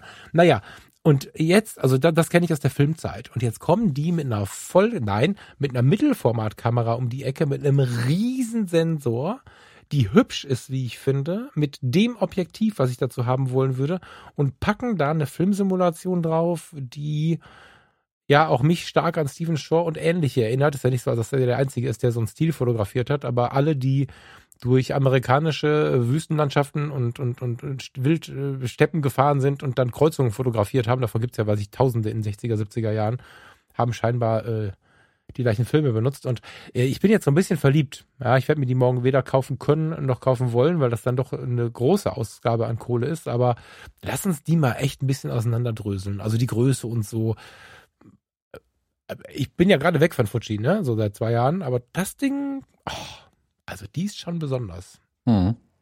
Ja, also ähm, Größe ist, glaube ich, tatsächlich da mit einer der interessantesten Punkte. Es gab die, also Mittelformat kam aus bei Fujifilm, da gab es ja die GFX 50S, dann kam die 50R, das ist die, die ich hier habe, und dann kam die GFX 100 plötzlich um die Ecke. Und die GFX 100 ist von der Größe her, kann man sie mit ähm, so einer äh, Canon 1DX oder sowas vergleichen. Also da ist der Batteriegriff schon integriert, sprich, das ist ein riesen viereckiger Kasten, ähm, die auch relativ schwer war und natürlich auch Mittelformatobjektive ihr Gewicht mitbringen in Glas. Das war schon ein riesen Bolide. Aber da hat man die, ich habe damals gesagt, wo die GFX 100 rauskam, die sieht aus wie diese Concept Cars, die man nie baut. Und Fujifilm hat sie dann gebaut, so wie BMW den i8 halt einfach gebaut hat damals. Hey, das ist ein Concept Car. Mhm. Ach komm, gebt den in die Fertigung, wir bauen die Kiste jetzt einfach. Mhm. Äh, und so sah die GFX 100 auch aus. Und das war, glaube ich, ein ähm, so ein, so ein äh, Ziel, die Kamera zu bauen mit den technischen Specs, was maximal möglich ist. Da hat man nach ganz viel und ganz hoch gestrebt. Und ich glaube, es war denen immer klar, dass die Kamera unfassbar teuer sein wird ähm, und nicht in großen Stückzahlen laufen wird. Also die GFX 100 kostet 10.000 Euro Liste, ähm, ist aber auch natürlich ein Biest von Kamera, keine Frage. Hat aber auch seinen ganz speziellen Anwendungsfall. Auch da, der Hobbyist äh, braucht für Instagram keine GFX 100. Ähm, und die GFX 100S jetzt, also die, die vierte Mittelformatkamera, die Fujifilm rausgebracht hat, da kommen sie, glaube ich, jetzt langsam dahin, wo hm, Produkte rauskommen, die hm, preislich in einem vernünftigen Rahmen sind, wo specmäßig auch richtig gut sind, also die technischen Daten richtig gut sind und schon die Optimierungen einfließen können. Also es ist nicht, dass du das erste Mal was hinbekommen hast im Sinne von, hey, wir haben es geschafft, es überhaupt hinzubekommen, yeah, sondern wir haben es hinbekommen, das sogar noch besser, kleiner, leichter, schneller, was auch immer zu machen, als beim letzten Mal. Also jetzt fängt mhm. für mich eher zum, wirklich erst die zweite Generation von den Fujifilm GFX-Kameras an. Ähm, dass die auch noch interessanter werden tatsächlich. Die GFX 100S ist von der Größe her, weil du es gerade angesprochen hast, die ist ungefähr so groß wie eine EOS R5. Ähm, und nur ein. Ach. Ja. Echt? Ja. Die ist so groß circa und, glaube ich, 150, 100, 160 Gramm schwerer wie eine R5. Ist ein bisschen ähm, tiefer, glaube ich, ne? Das Gehäuse selber ist tiefer. Aber Ticken tiefer, ja. Die, die, die Rs sind ja ziemlich schmal aber also ich weiß, ich habe eine, eine, eine Overlay von vorne, da schenken die sich nicht viel von der Seite, habe jetzt gerade kein Bild da, aber ähm, wird ein bisschen egal, mehr sein. Ungefähr so. Also nicht mehr auch wie du jetzt, also deine GFX ist ja auch eher klobig. Wir reden von was kleinerem, ja? Äh, es ist anders. Es ist gefühlt auf jeden Fall kleiner als meine, definitiv. Ja, als die ja. 50R. Weil die 50R ist ja auch vom Handling eine Katastrophe. Das ist ja, als würdest du mit einer VHS-Kassette fotografieren. Weil es ja einfach nur ein Klotz in der Hand ist. Also selbst ich habe ja diesen extra Handgriff dazu gebaut, weil du die anders, du kannst damit keine zwei Stunden fotografieren, ohne so einen Handgriff dran zu haben. Das geht halt nicht. Also ich, mich würde es auch nicht wundern, wenn die R-Serie bei der GFX nicht mehr weiterentwickelt wird. Weil ich glaube, da, das war ein Versuch, hey, kriegen wir so eine Mittelformatkamera im, ich sag mal, Rangefinder-Style hin, mit der sich auch auf der Straße arbeiten lässt. Nö, finde ich nicht nach wie vor. Für, für, mhm. für Studio, für On-Location-Arbeit mit als Mittelformatkamera ist es geil, aber da habe ich sie meistens auch auf dem Stativ dann drauf. Ähm, mhm. Von daher, da ist sie super. Aber da, bin ich ehrlich, würde die S auch besser passen, also die 50S besser passen oder jetzt die GFX 100S. Ähm, die aber auch kleiner ist als die 50S, oder? Das ist was anderes, oder? Vor allem nicht so tief. Die 50S hat ja so einen riesen Hintern an der Kamera dran. Mm. Ähm, der ist jetzt weggefallen komplett. Ähm, die ist also weniger tief geworden, äh, wie gesagt leichter geworden. Ähm, insgesamt einfach, es sieht aus wie eine Spielreflexkamera. Also wenn du, ich glaube, wenn du eine, eine 5D Mark IV in die Hand nimmst oder die 100S, die schenken sich nicht viel. Also die, die Spiegelreflexkameras sind auch ein bisschen tiefer. Die GFXen sind auch ein bisschen tiefer, weil ja viel Kram auch drin steckt. Ähm, also größenmäßig ist es 900 Gramm für die Kamera, das ist nicht viel für Mittelformat, wirklich nicht. Ähm, ähm, die 100 Megapixel, ne? Die, die machen ja. mir halt Bauchschmerzen. Habe ich wie bei Canon früher, ich weiß gar nicht, ob das heute so ist, spannend, ähm, habe ich die Möglichkeit, die runterzustellen? Kann ich dir sagen, nutzt den ganzen Sensor bitte mit 50 Megapixeln oder geht das nicht? Ähm, Gab es bei der GFX 100 anfangs nicht. Ich weiß nicht, ob sie es irgendwann nachgeliefert haben. Soweit ich weiß. Ich halt nicht. Ich habe halt rumgesucht. Ich habe auch nichts gesehen. Soweit ich weiß, fallen jedes Mal 100 Megapixel raus. Und 100 Megapixel ist schon eine Ansage. Also das ist, das sind große Dateien, meine Freunde. Da muss man ein paar SD-Karten nachkaufen und Festplatten danach direkt. Ähm, ja, ist halt die Frage, ob man dieses Nadelöhr irgendwie bedient bekommt. Also, weißt du, das Ding, reizt mich in vollem Umfang. Ich brauche aber äh, ein Viertel bis die Hälfte von, von den Dateien. Natürlich, wenn ich jetzt, mein Gott, Thomas, wir stehen jetzt, gib mir irgendeinen geilen Ort auf dem Planeten. Du stehst an irgendeinem unfassbar geilen Ort und, und stehst dann da und sagst, bei uns zu Hause will ich jetzt mir einmal richtig was gönnen und jetzt gehe ich zu Whitewall und will einen zweimal drei Meter Druck. So richtig, so völlig ausrasten dann ist es natürlich toll, das zu haben. Dann würde ich davon fünf Bilder machen. Du kannst ja sogar per Pixel Shift 400 Megapixel in ein Bild ballern, habe ich gerade gesehen. Da wird's ja völlig verrückt. Mhm. Da brennt ja der Mac sofort ab, wenn du versuchst, das Bild zu importieren. Aber ähm, das, was ich sehe und wenn diese Versprechungen um die Geschwindigkeit so sind, wie sie sind, dann ist sie für mich sogar als Alltagskamera ausreichend also du kennst ja ein bisschen meinen, meinen Einsatz inzwischen und auch bei den Hochzeiten und Co. Ich gehe ja fast nirgendwo auf Speed. Also ich renne ja auch nicht mit irgendwem durch äh, Menschenmassen Konfetti werfend und so, sondern ich habe ja tatsächlich äh, gar nicht so viel. Also die EOS R ist für mich eine Rakete und da gibt es jetzt wahrscheinlich Menschen, die denken, was ist mit ihm jetzt los?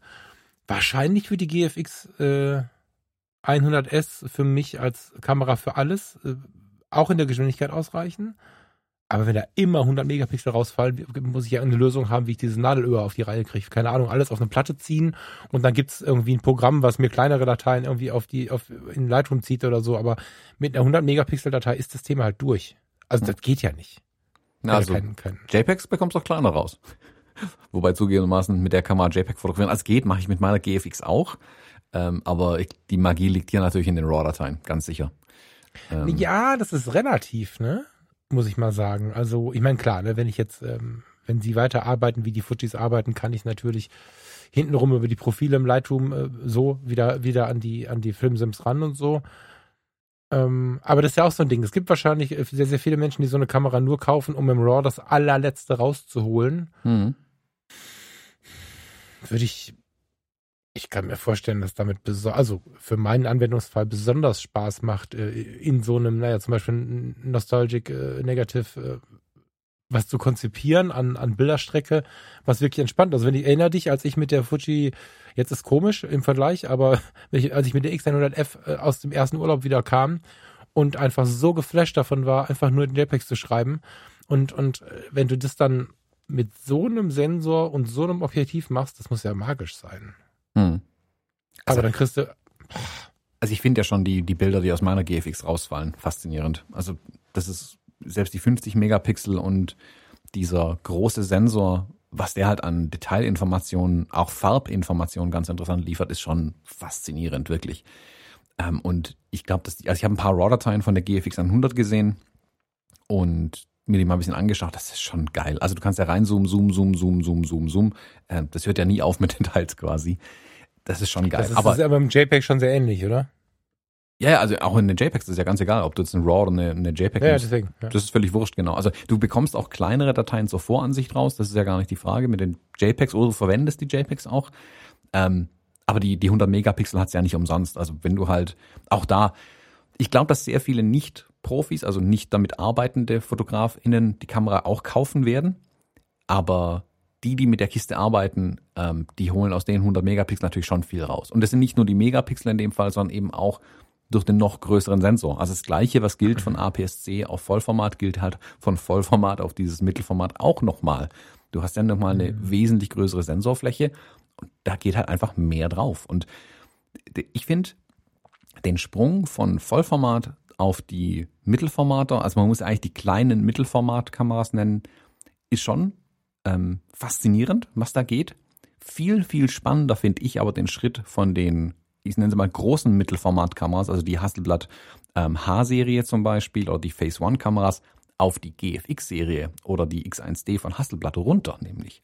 Weil die, die GFX 100S hatten für Mittelformatverhältnisse blitzschnellen Autofokus und Fokus-Tracking, Gesichtserkennung ähm, nicht on par mit den Sony-Kameras, vor allem nicht mit der Alpha 1, die wir gerade eben besprochen haben, aber sicherlich schneller als alle anderen Mittelformatkameras da draußen. Und das ist natürlich mhm. schon, wenn du mit, sonst mit einer Phase One oder einer Hasselblad arbeitest, ist es so, als würdest du eine normale Spiegelreflexkamera oder eine Spiegellose in die Hand nehmen erstmal. Und das ist natürlich schon ein ganz anderes Arbeiten. Das ist ja auch der einzige Grund, warum ich die 50R dann tatsächlich behalten habe. Ich wollte testen, okay, ist es genauso schlimm wie mit einer Phase One zu arbeiten? Nö.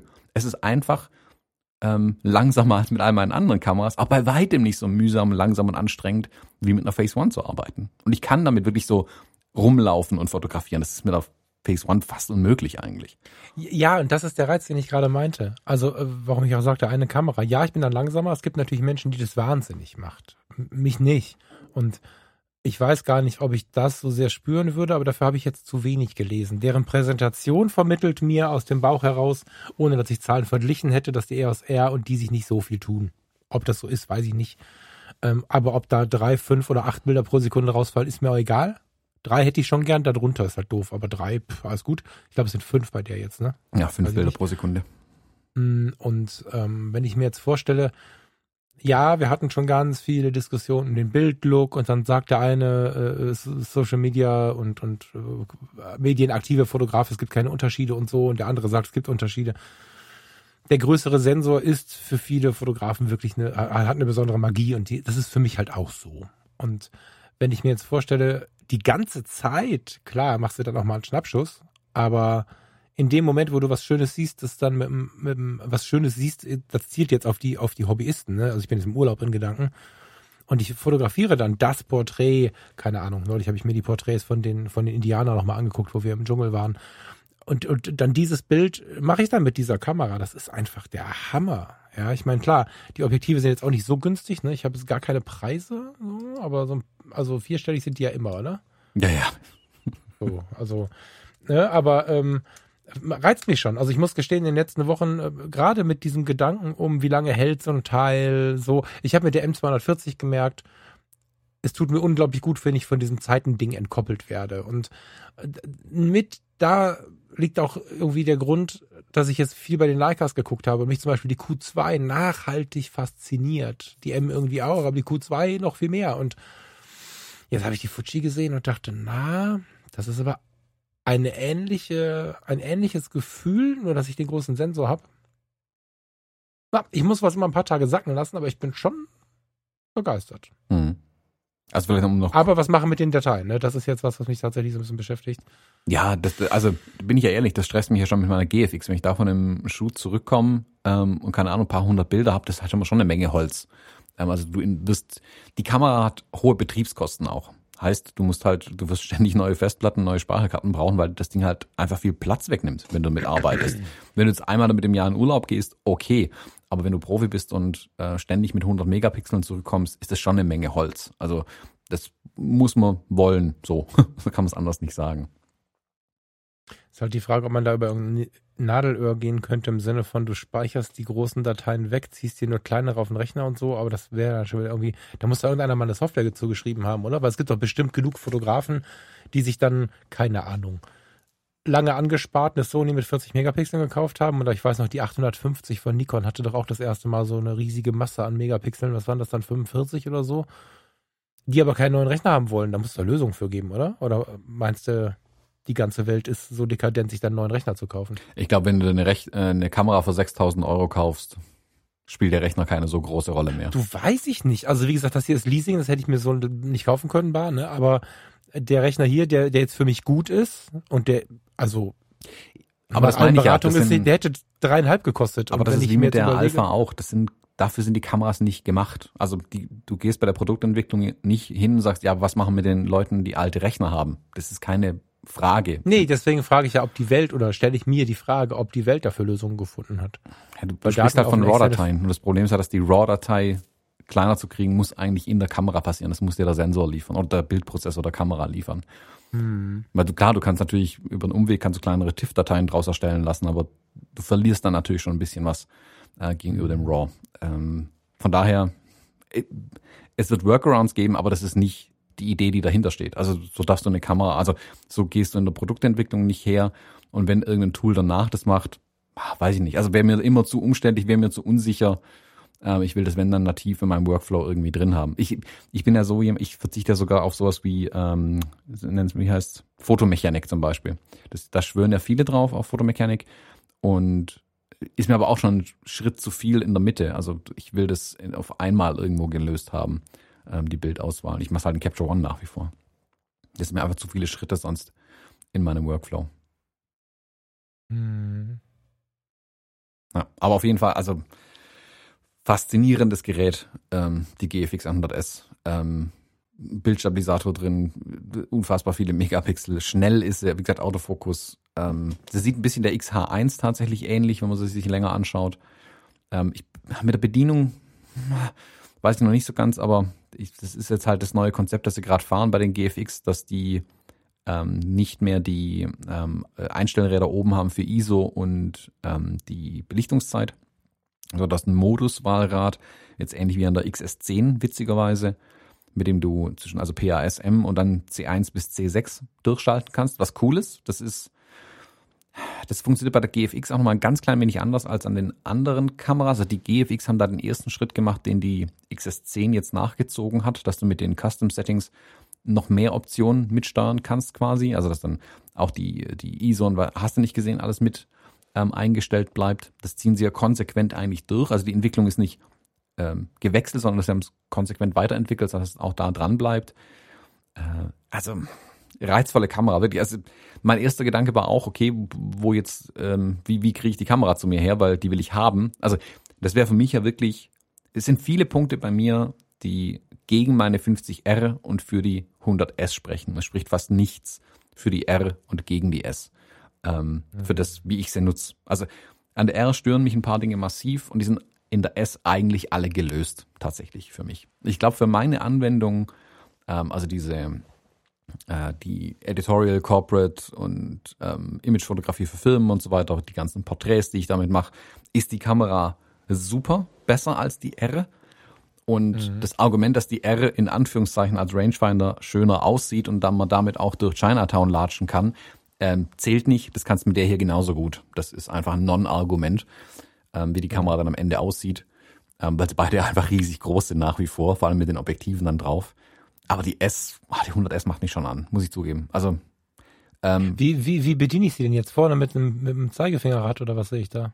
Genau, das vorne und also hinten die Räder dran, wie es an allen anderen eigentlich auch hast. Ähm, aber kommen ah, wir gleich okay. noch dazu. Eine hat es nicht mehr. Äh, aber du hast halt oben nicht die, die Einstellräder für ISO ähm, Zeit. Äh, mhm. Hast oben nicht drauf. Hast vorne das Blendenwahlrad, ist geblieben, witzigerweise. Also weil es an Objektiven halt auch dran ist. Es wird auch bleiben, glaube ich. Das ist ja, äh, das werden sie nicht mehr wegnehmen. Aber die Bedienung läuft ähnlich wie bei der GFX 100 schon über das vordere und hintere Rad. Einfacher Umschalter von Fotografie, Video. Ich finde die, also ja, ich weiß noch nicht, ob sie, ob sie ähm, haptisch äh, mir die Q, Q2 irgendwie äh, nochmal madig machen kann, aber sonst ist das ja.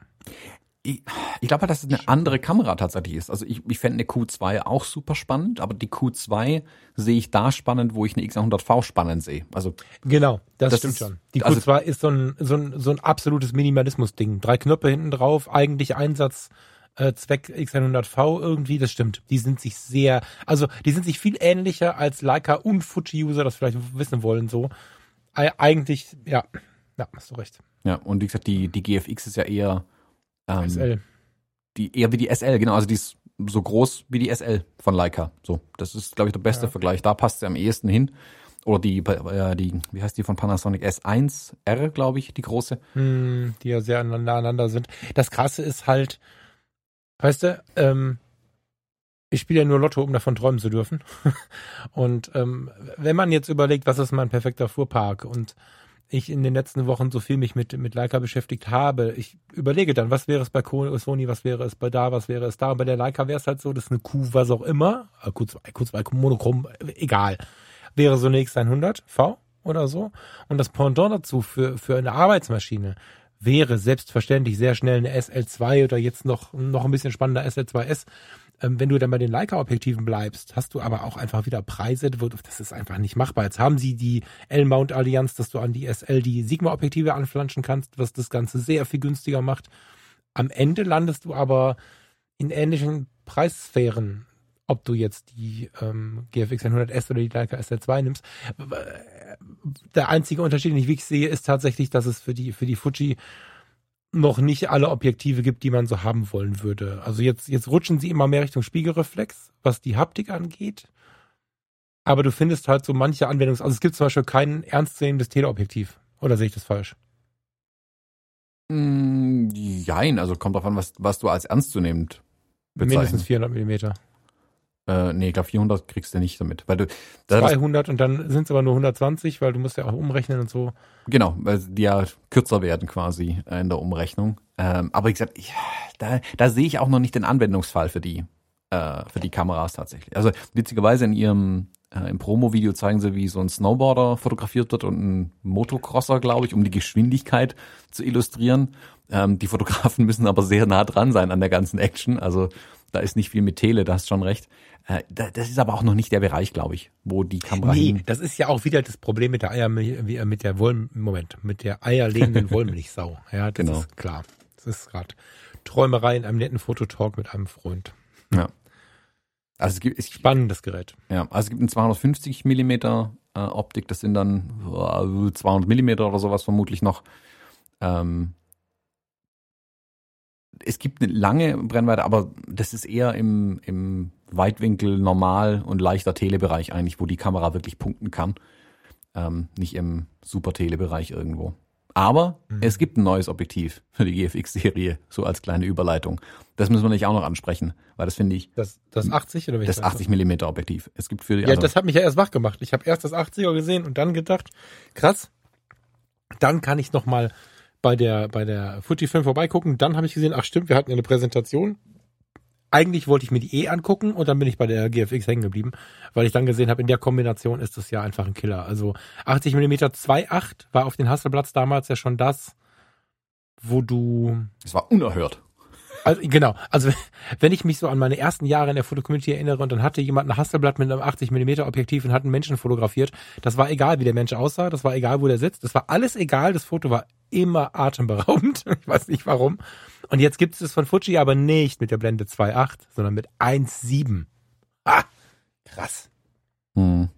Also 1.7, also 80 Millimeter entspricht ungefähr ja, knapp über 60 Millimeter Kleinbild-Äquivalenz. Mhm. Äh, 1.7, ich keine Ahnung, wie man das so genau umrechnet, da ist man irgendwo bei 1.3-isch rum, äh, 60 Millimeter.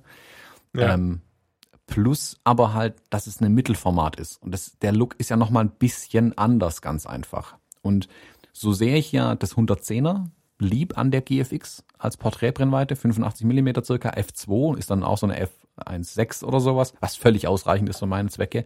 Das macht aber so unfassbar schöne Bilder, wirklich, das ist nicht zu beschreiben, wie schön die Bilder mhm. sind, wie detailliert die Bilder sind, wie unfassbar scharf die Bilder auch sind mit dem 110er. Und das hat sogar für die Menge an Glas, die da drin steckt, über was wir da reden, einen vernünftig schnellen Autofokus, mit dem sich arbeiten lässt tatsächlich. Und was mir aber gefehlt hat bisher bei der GFX, ist eher im Normal-Brennweitenbereich, also 50 Millimeter circa, eine äh, schnelle Linse, also mit einer, mit einer großen Blendenöffnung. Da habe ich ja dann dieses Sigma 50 Millimeter Art. Äh, mittlerweile habe ich für den, das entspricht dann circa 40 Millimeter, also eher der etwas weitere Bereich äh, mit 1,4, was auch unfassbar geil ist natürlich. Aber das bisherige 63 mm bei Fujifilm, 63 mm 2.8, ich glaube, das ist eins der, ja, ich nenne es mal schlechtesten Objektive tatsächlich bei den GFX-Kameras. Das ist sehr langsam, was den Autofokus angeht. Ähm, das, die, die 2.8 sind nicht berauschend. Das ist okay. Du kannst mit dem Studio und so weiter, kannst wunderbar damit arbeiten, keine Frage, aber wenn du dann wirklich halt, äh, wie du immer sagst, Fototapete dahinter aufziehen möchtest aus verschwommenem Bouquet, reicht's halt nicht. Das ist 110er dann besser. Das 110er ist aber sehr eng natürlich. Und genau die Lücke machen sie jetzt mit dem 80er zu. Ähm, ja. Das ist dann bei 60 Millimeter äh, eine unfassbar geile Offenblende. Ähm, wettergeschützt, schneller Autofokus, was halt alles dran sein muss an den Objektiven. Und wie gesagt, die GFX-Objektive sind, also Bildqualität unfassbar gut. Das ist, also da, da legt Fujifilm, glaube ich, alles Know-how rein, was sie beim Objektivbau haben äh, in diese GFX-Objektive. Kostet, glaube ich, auch 2300 Euro oder so, die, hm, ja. die 80 mm. Ich hab's gerade offen. Okay. Ja, ich hab's offen. Genau. Also auch 2299, ja. Ja, genau, also 2,3. Ist nicht günstig, ist aber auch nicht teuer. Es ist dementsprechend, was so ein Objektiv halt kann. Also die großen L-Objektive bei Canon sind ja in einem ähnlichen Bereich unterwegs. Also da. Wenn du äh, erstens das und wenn du es wenn du es teuer findest, guckst du kurz bei Leica, da kostet es dann das Doppelte. Genau, da bist du dann gleich beim doppelten Preis. Also das ist nicht. Vermutlich gibt es einen Grund, ne, bevor jetzt hier die Leica-Leute mich töten. Ich habe mir den die Objektivkonstruktion und und und und und den den den Herstellungsprozess mal angeguckt. Das ist das ist schon ziemlich crazy. Aber die Frage ist halt, ob wir es am Ende wirklich sehen. Und ähm, wenn ich mir das jetzt hier auch mit dem Spritz- und Staubschutz und inzwischen schreiben sie ja extra dabei kälteresistent. Also wenn du die Reise deines Lebens machst, Thomas, und möchtest Reportage damit machen, wir haben schon vor ein paar Jahren gesponnen, als die ersten Mittelformatkameras von Fujifilm kamen, wie geil wäre das, damit Hochzeiten zu fotografieren. Und das war aber so eine, oder Reportagen zu fotografieren im Allgemeinen. Und das war so ein bisschen so eine Traumvorstellung. Das war so ein bisschen albern, dass wir da gesprochen haben. Ähm, ich finde mit der GFX 100S, wenn ich jetzt nicht irgendwas völlig falsch verstehe und diesem Objektiv ist, wird das so ein bisschen aus dieser Traumebene Richtung Realität gezogen, weil wir vermutlich beide schon mit Kameras Reportagen fotografiert haben, die langsamer sind als die GFX 100S und ja. Ja, also Hammer. auch mit dem Objektiv drauf. Das ist zwar auch ein, ein Prügel natürlich vorne, klar, also bis damit alles nur nicht unauffällig, aber es ist nicht größer wie, deine, wie meine alte Spiegelreflexausrüstung. Punkt. Ja, ich will gerade mal ein bisschen gucken, wo sind denn hier mal so ein paar. Hier gar keinen. Gar keinen Filter. Filter durch besser. Mm, steht 77, ja, das ist schon massiv, das stimmt. Das sieht jetzt auch gar nicht so aus. Ja, aber. Ah, je. Ja, ja, das ist schon groß. Das ist schon groß. Das ja, aber mein 70-200 hatte das auch. Also, die neueren Canon ja, haben, haben, ja, haben 82. 24, Millimeter. Genau, mein 2405 hat sogar noch mehr. Also es ist schon so, dass das jetzt nicht, äh, es ist nicht unmöglich zu transportieren, aber es ist natürlich schon groß. Insbesondere der, der jetzt zuhört und eine XT23 irgendwas benutzt oder so, der wird, wenn er das Ding in die Hand nimmt, wahrscheinlich zusammenbrechen, aber dennoch, ne? Also wenn du von Canon kommst und von, von Nikon und so, ist es schon wieder relativ. Ja, also ich glaube, die, da die Größe immer halt, immer in dem Rahmen bleibt, wie die alten, also alten, die Spiegelreflexkameras waren und auch die Objektive waren, ist es nicht ähm, schlimm, in Anführungszeichen, die Größe. es ist ja was, wo man, also wenn jemand von der Spiegelreflex umsteigt jetzt und ins spiegellose System geht und dann gleich den Sprung auf die GFX macht, hat er vielleicht nicht den ähm, Vorteil in der Größe und Gewicht, den er durch die spiegellose Technik bekommt, aber er ist dann halt im Mittelformatbereich gleich angekommen. Ich wollte gerade sagen, die hast du halt schon, ne? weil wenn du dir mal so eine Spiegelreflex-Mittelformat anguckst, das, das radikale äh, Extrem davon, ich hatte eine Mamiya, äh, wie hieß sie denn jetzt? RB67. Das, das war eine Mikrowelle, ne? Ja, nee, ich meine, also wenn du von. Geh mal mit einer Mikrowelle fotografiert. Da, also da, da war äh, den, den, den Sucher aufklappen oben, den, den Lichtschachtsucher war wie Mikrowelle aufmachen. Da, Hammer, das Ding. Und im Vergleich hast du natürlich dadurch schon den, den, den größten Vorteil. Ich meine von Spiegel, ja, also, Kleinbildspiegelreflex kommend. Nicht von Mittelformat kommend. Ach so, ja gut, wenn du nicht beachtest, dass du einfach eine ganz andere Technik bekommst, genau, stimmt also das, aber du ja, hast ja, genau. Die gleiche Größe wie bei Kleinbild Spiegelreflex, das gleiche Gewicht circa, aber du hast halt ein bist im Mittelformatbereich dann plötzlich drin. Genau. Aber um das jetzt rund zu machen und vielleicht auch nochmal eine andere Käuferschicht anzusprechen, weil das Käuferschicht. Äh, wir sind immer noch nicht von Fuji gesponsert, falls das jemand glaubt, aber ich finde es gerade tatsächlich sehr spannend. Ich bin über meine, ähm, ja, dann manchmal auch etwas überzogene Begeisterung äh, über diese Filmsimulation, die neue und so, ich bin ich nicht mehr zu der E gekommen. Magst du, magst du uns die nochmal vorstellen? Weil da bin ich jetzt auch persönlich neugierig, ehrlich gesagt. Die sieht mir auf den ersten Blick nämlich so ein bisschen aus, als wenn sie auch, ähm, ja, kultig werden könnte. Ja, genau, die XE4. Also seitdem die X Pro 3 da ist, ähm, wird nach der kleinen Schwester geschrien, was dann die XE4 in dem Fall wäre. Da, ähm, da ja, also unter jedem meiner YouTube-Videos, die ich gemacht habe, stand immer mindestens ein Kommentar, wann kommt die XE4? Ich weiß es auch nicht. Ich bin nur davon ausgegangen, dass irgendwann mal eine kommt. Ähm, mhm. Ähm, Die XE4 kann man sich am ehesten vorstellen, die ist nicht so sehr von der X Pro 3 abgeleitet, wie sie mehr von der X100V abgeleitet ist tatsächlich. Also Wollte die ich gerade fragen, währendliche Blätter, ja. Spannend. Genau, also sie positioniert sich irgendwo in dem Bereich. Also die, die gerne eine kleinere X Pro 3 hätten, die, die gerne eine flexiblere, sprich Wechselobjektiv X100V hätten, das ist die XE4 geworden jetzt. Ich fand das Promo-Video oder während der Produktvorstellung war es, glaube ich, haben wir so einen kurzen Clip gespielt, wie ein Fotograf, Fotografin, weiß nicht mehr, ähm, an seinem Arbeitsplatz sitzt und da liegt dann die GFX 100S und er greift dann zur XE4 und läuft mit der aus dem Haus zum Fotografieren.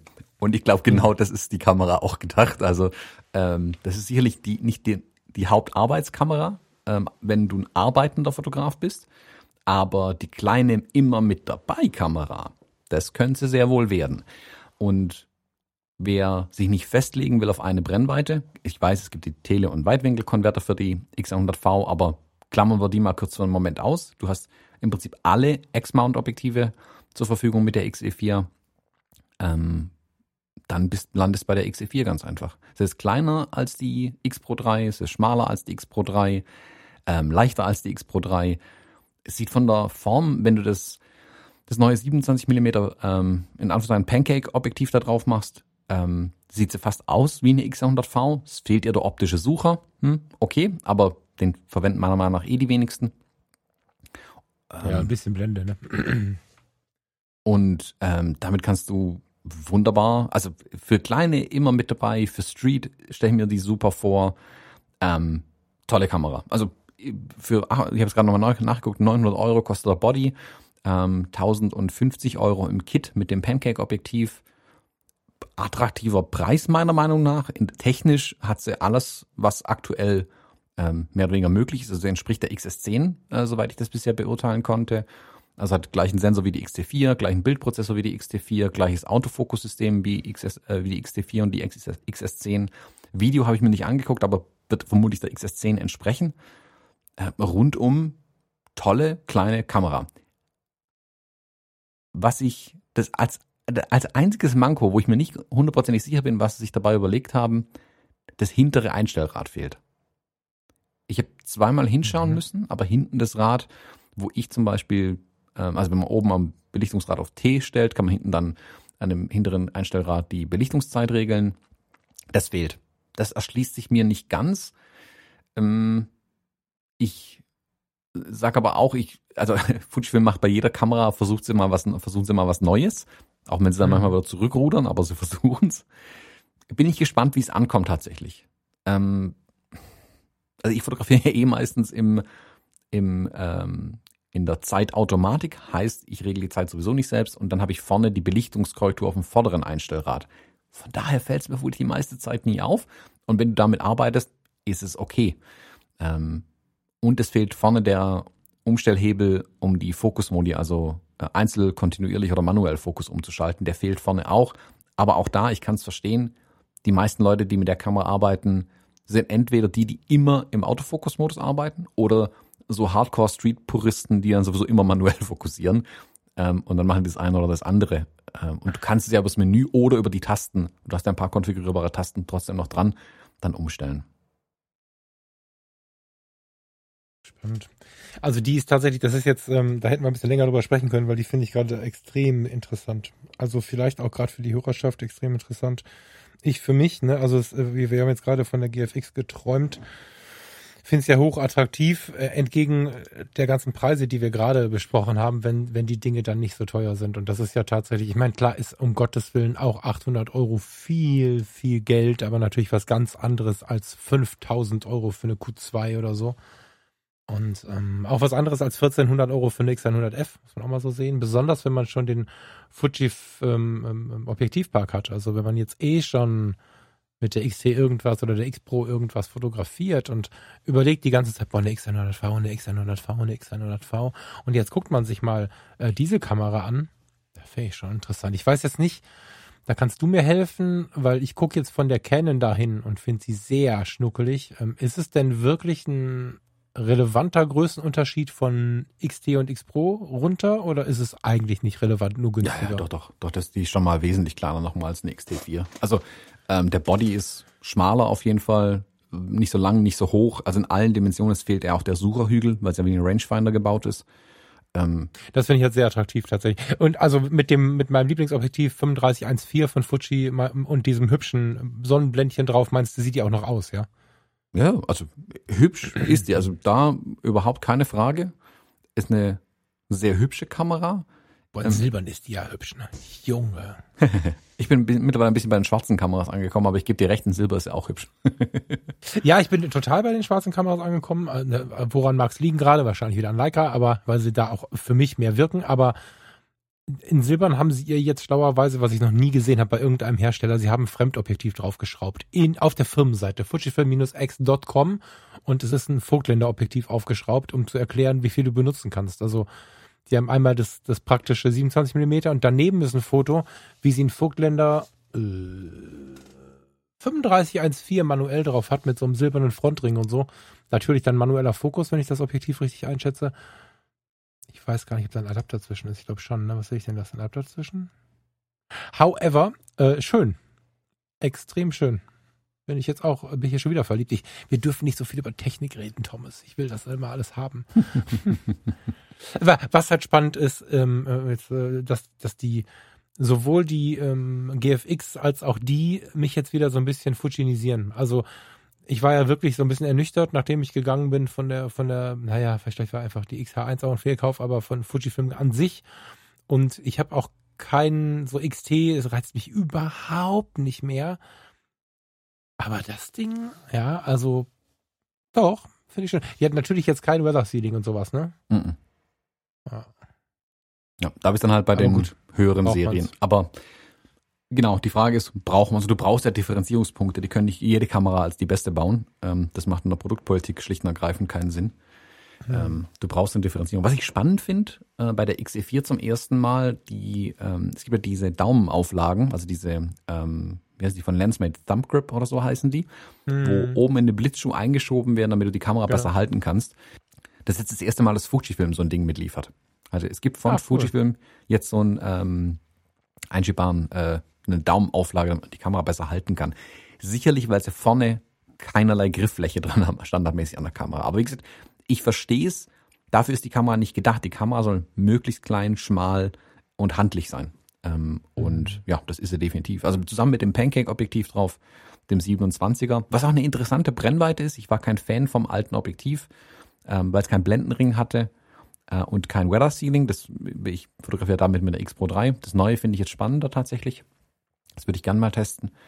Ähm, aber ja, damit passt sie in eine Jacketttasche rein und du hast dann wieder eine Kamera dabei. Also das ist auch das ganze Marketing bei der Kamera zielt auf die Kamera, die man halt dabei hat, ab. Das ist nicht die, wo du jetzt im Studio arbeitest oder die brutalen Reportagen fotografierst oder auf Bergen rumkraxelst damit. Aber das ist die, die du für jeden Moment im Leben irgendwie dabei hast einfach. Also das ganze Marketing ist, wie gesagt, darauf auch zielen sie. Und dafür ist sie auch. Und es ist halt flexibel. Du musst die Kamera nicht, nicht erklären. Bei einer X100V, wenn du jemanden hast, der jetzt nicht so sehr in der Fotografie drin ist, ähm, und du sagst dem, aber die, kann, die hat nur ein Objektiv. Ja, aber die hat einen Zoom. Nee, hat sie eigentlich auch nicht. Und dann guckt die dich mit großen Augen an.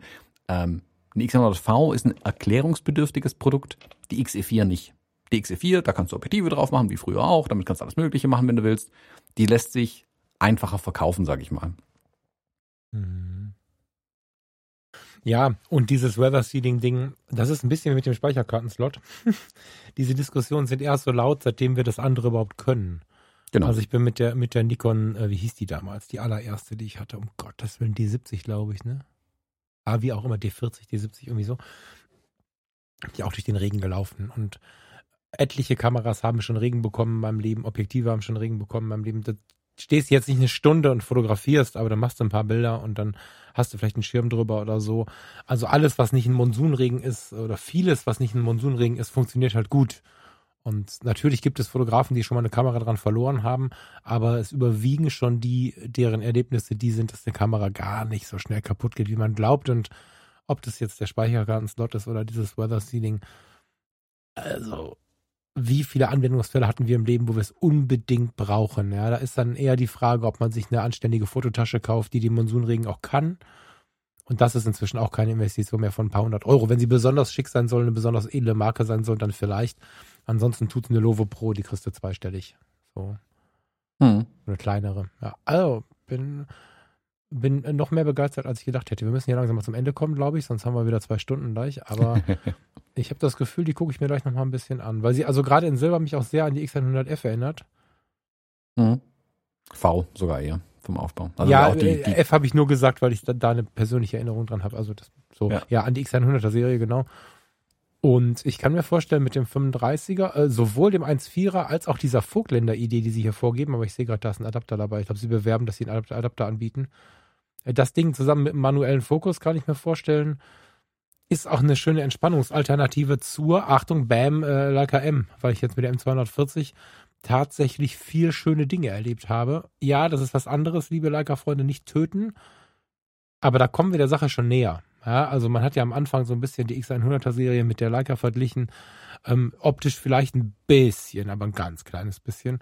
Aber die hat in der Bedienung jetzt mit dem richtigen Objektiv vorne drauf auch so eine leichten, so einen leichten Hauch von dem, was ich mir unter, unter entschleunigter Fotografie vorstelle, wo ich mir vorstellen kann, weißt du, ich bin ja, wenn wir aufs Ende des Jahres gucken oder, oder, oder Spätsommer oder wir schauen Anfang nächsten Jahres, dann möchte ich ja schon diese Entspannungstrainer-Ausbildung mit der Fotografie koppeln. Ne? Also ich überlege, das auch zu trennen und zwei verschiedene Linien da zu fahren, aber das muss auch gekoppelt werden. Und wenn wir dann von Workshops reden, keine Sorge, ich muss das nicht immer machen. Wir können auch wieder einen ganz normalen Reportage-Workshop machen, aber da, wo ich das platziere, da wäre so eine Leica M, das habe ich jetzt schon entschieden, natürlich perfekt, um den Leuten zu erklären, wie sie wirklich mal runterkommen können. Aber wie willst du denn mit 10 Leica M irgendwo einen Workshop machen? Da kann ja kein Mensch bezahlen. Also so. Mhm.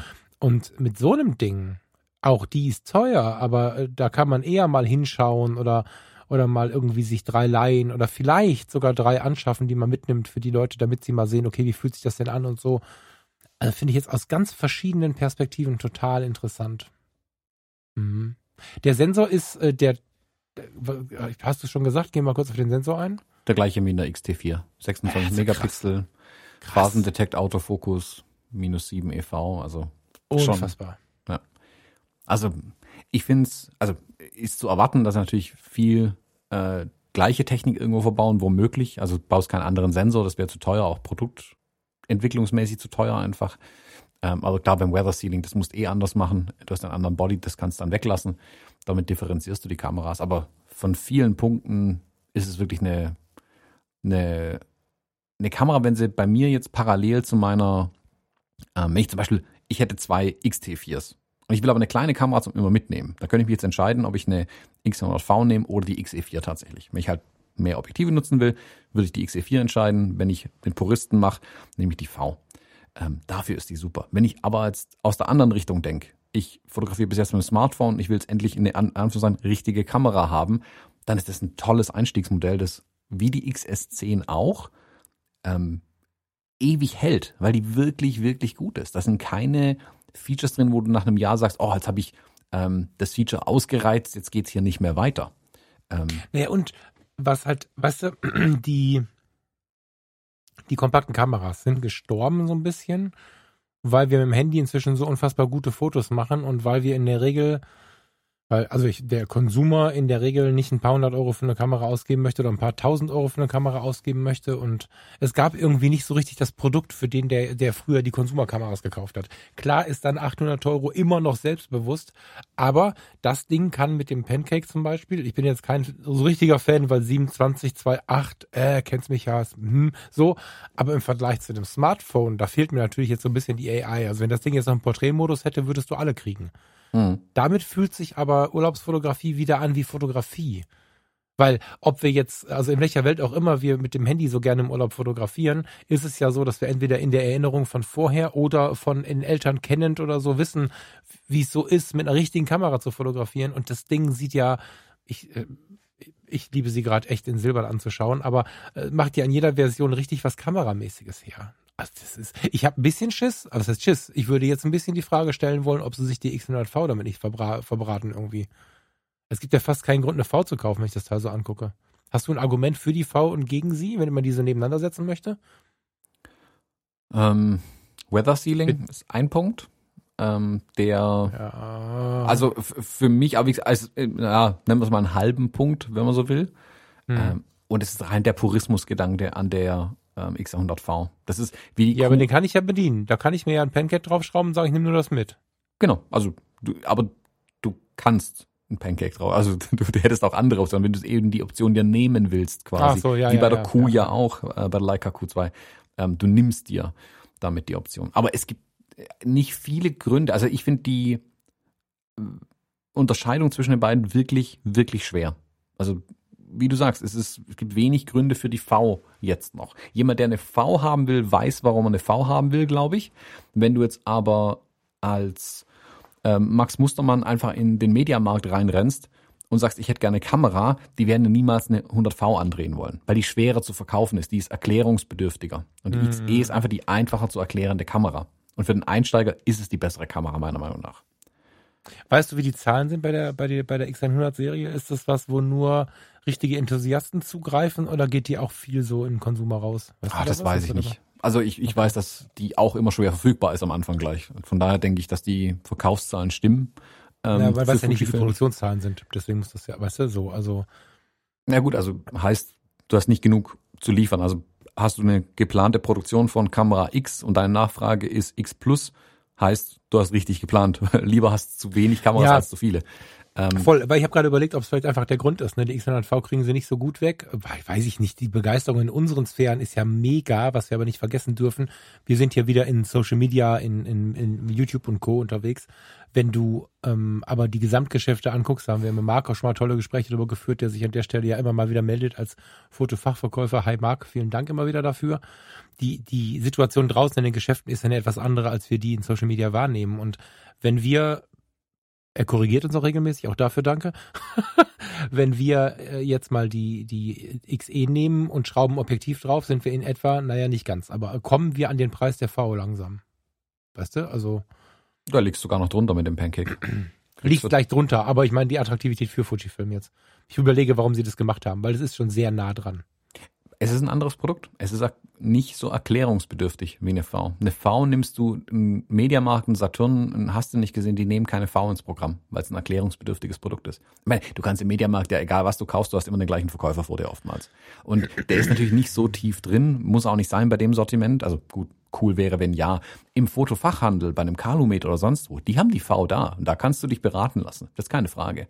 Aber für, ich sag mal, diesen, diesen reinen Konsumermarkt, die, die sich auch nicht vorher damit beschäftigen mit den Kameras. Da ist die XE4 die einfacher zu verkaufende Kamera. Deswegen gibt's auch die XS10, wo da, da ist ja der Unterschied zur XT4 auch schon nicht mehr groß.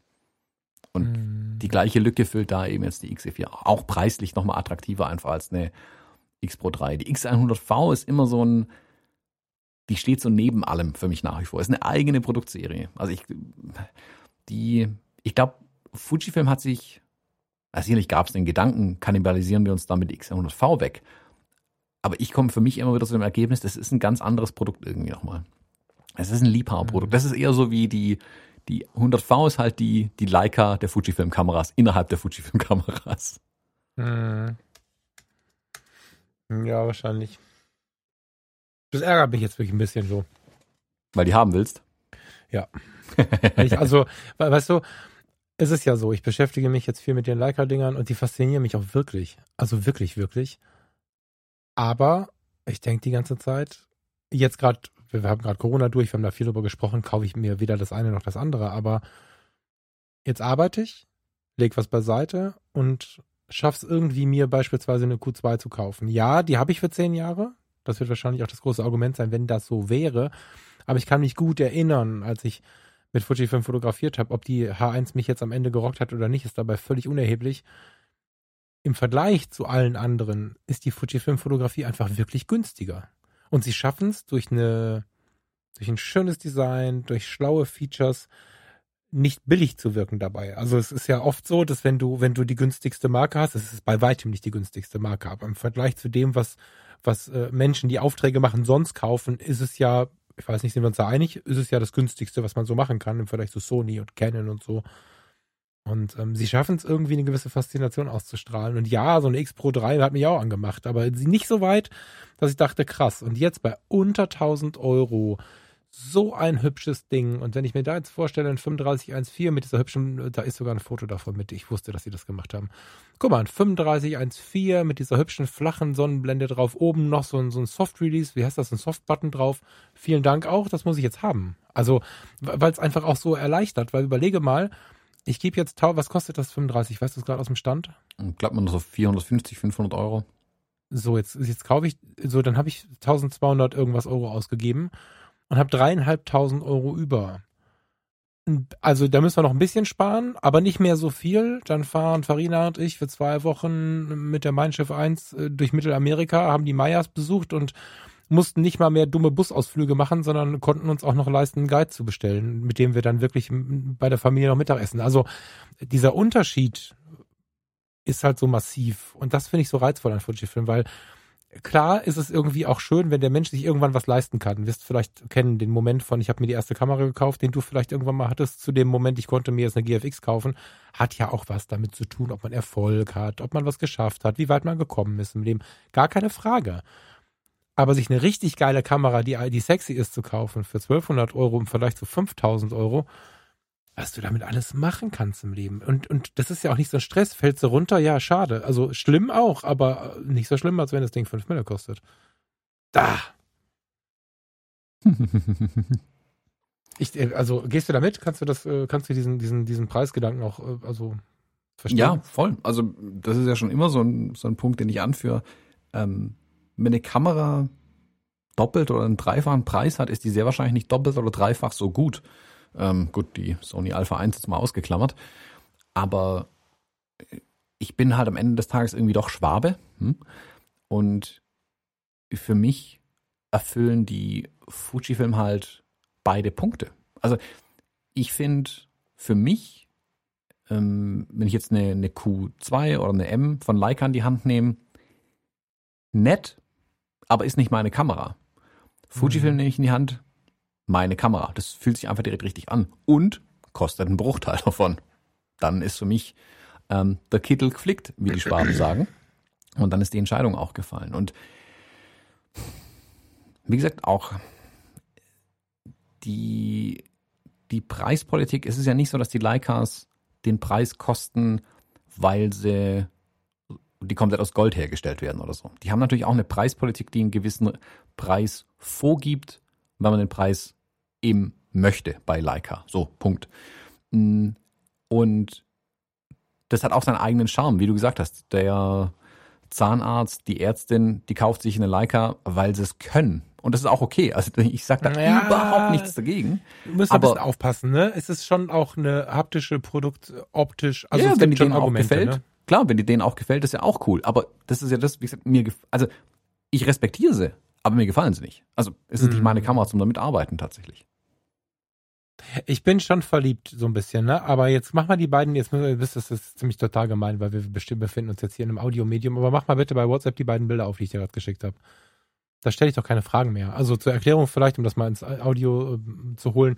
Da ist eine äh, XE3 drauf, wo sich jemand so, ein, so einen roten Button oben drauf gemacht hat. Kein Leica-Rot, das ist mehr so rot-orange, also nicht der Versuch der Kopie. Sie hat einen silbernen Deckel und einen silbernen Kameraboden. Sie ist beledert, 35 Millimeter drauf. Diese diese Blende von dem 35 mm, diese Sonnenblende, die ist ja oben so zusammengedrückt. Ja, auch ähnlich wie bei der Kuh. Vielleicht ist das auch so ein bisschen das, wo ich gerade denke, ach krass. Und sie hat einen ganz eigentümlichen Buddy. Der ist nochmal ganz anders. Also der ist so gedrungen oder was? Der sieht ein bisschen aus wie so diese, diese, diese Spiegelreflex Rangefinder Kisten so aus den 60ern, 70ern, obwohl sie gar nicht so retro erscheint. Ich kann das gar nicht richtig beschreiben, aber ich finde diese Kamera einfach schön. Sag mir mal, was du bei den beiden Fotos denkst. Schöne Kamera. Das sind schöne Kameras, klar. Also ich muss mich auf jeden Fall übers Wochenende nochmal hart distanzieren, bevor ich auf die, will einer eine EOS R haben.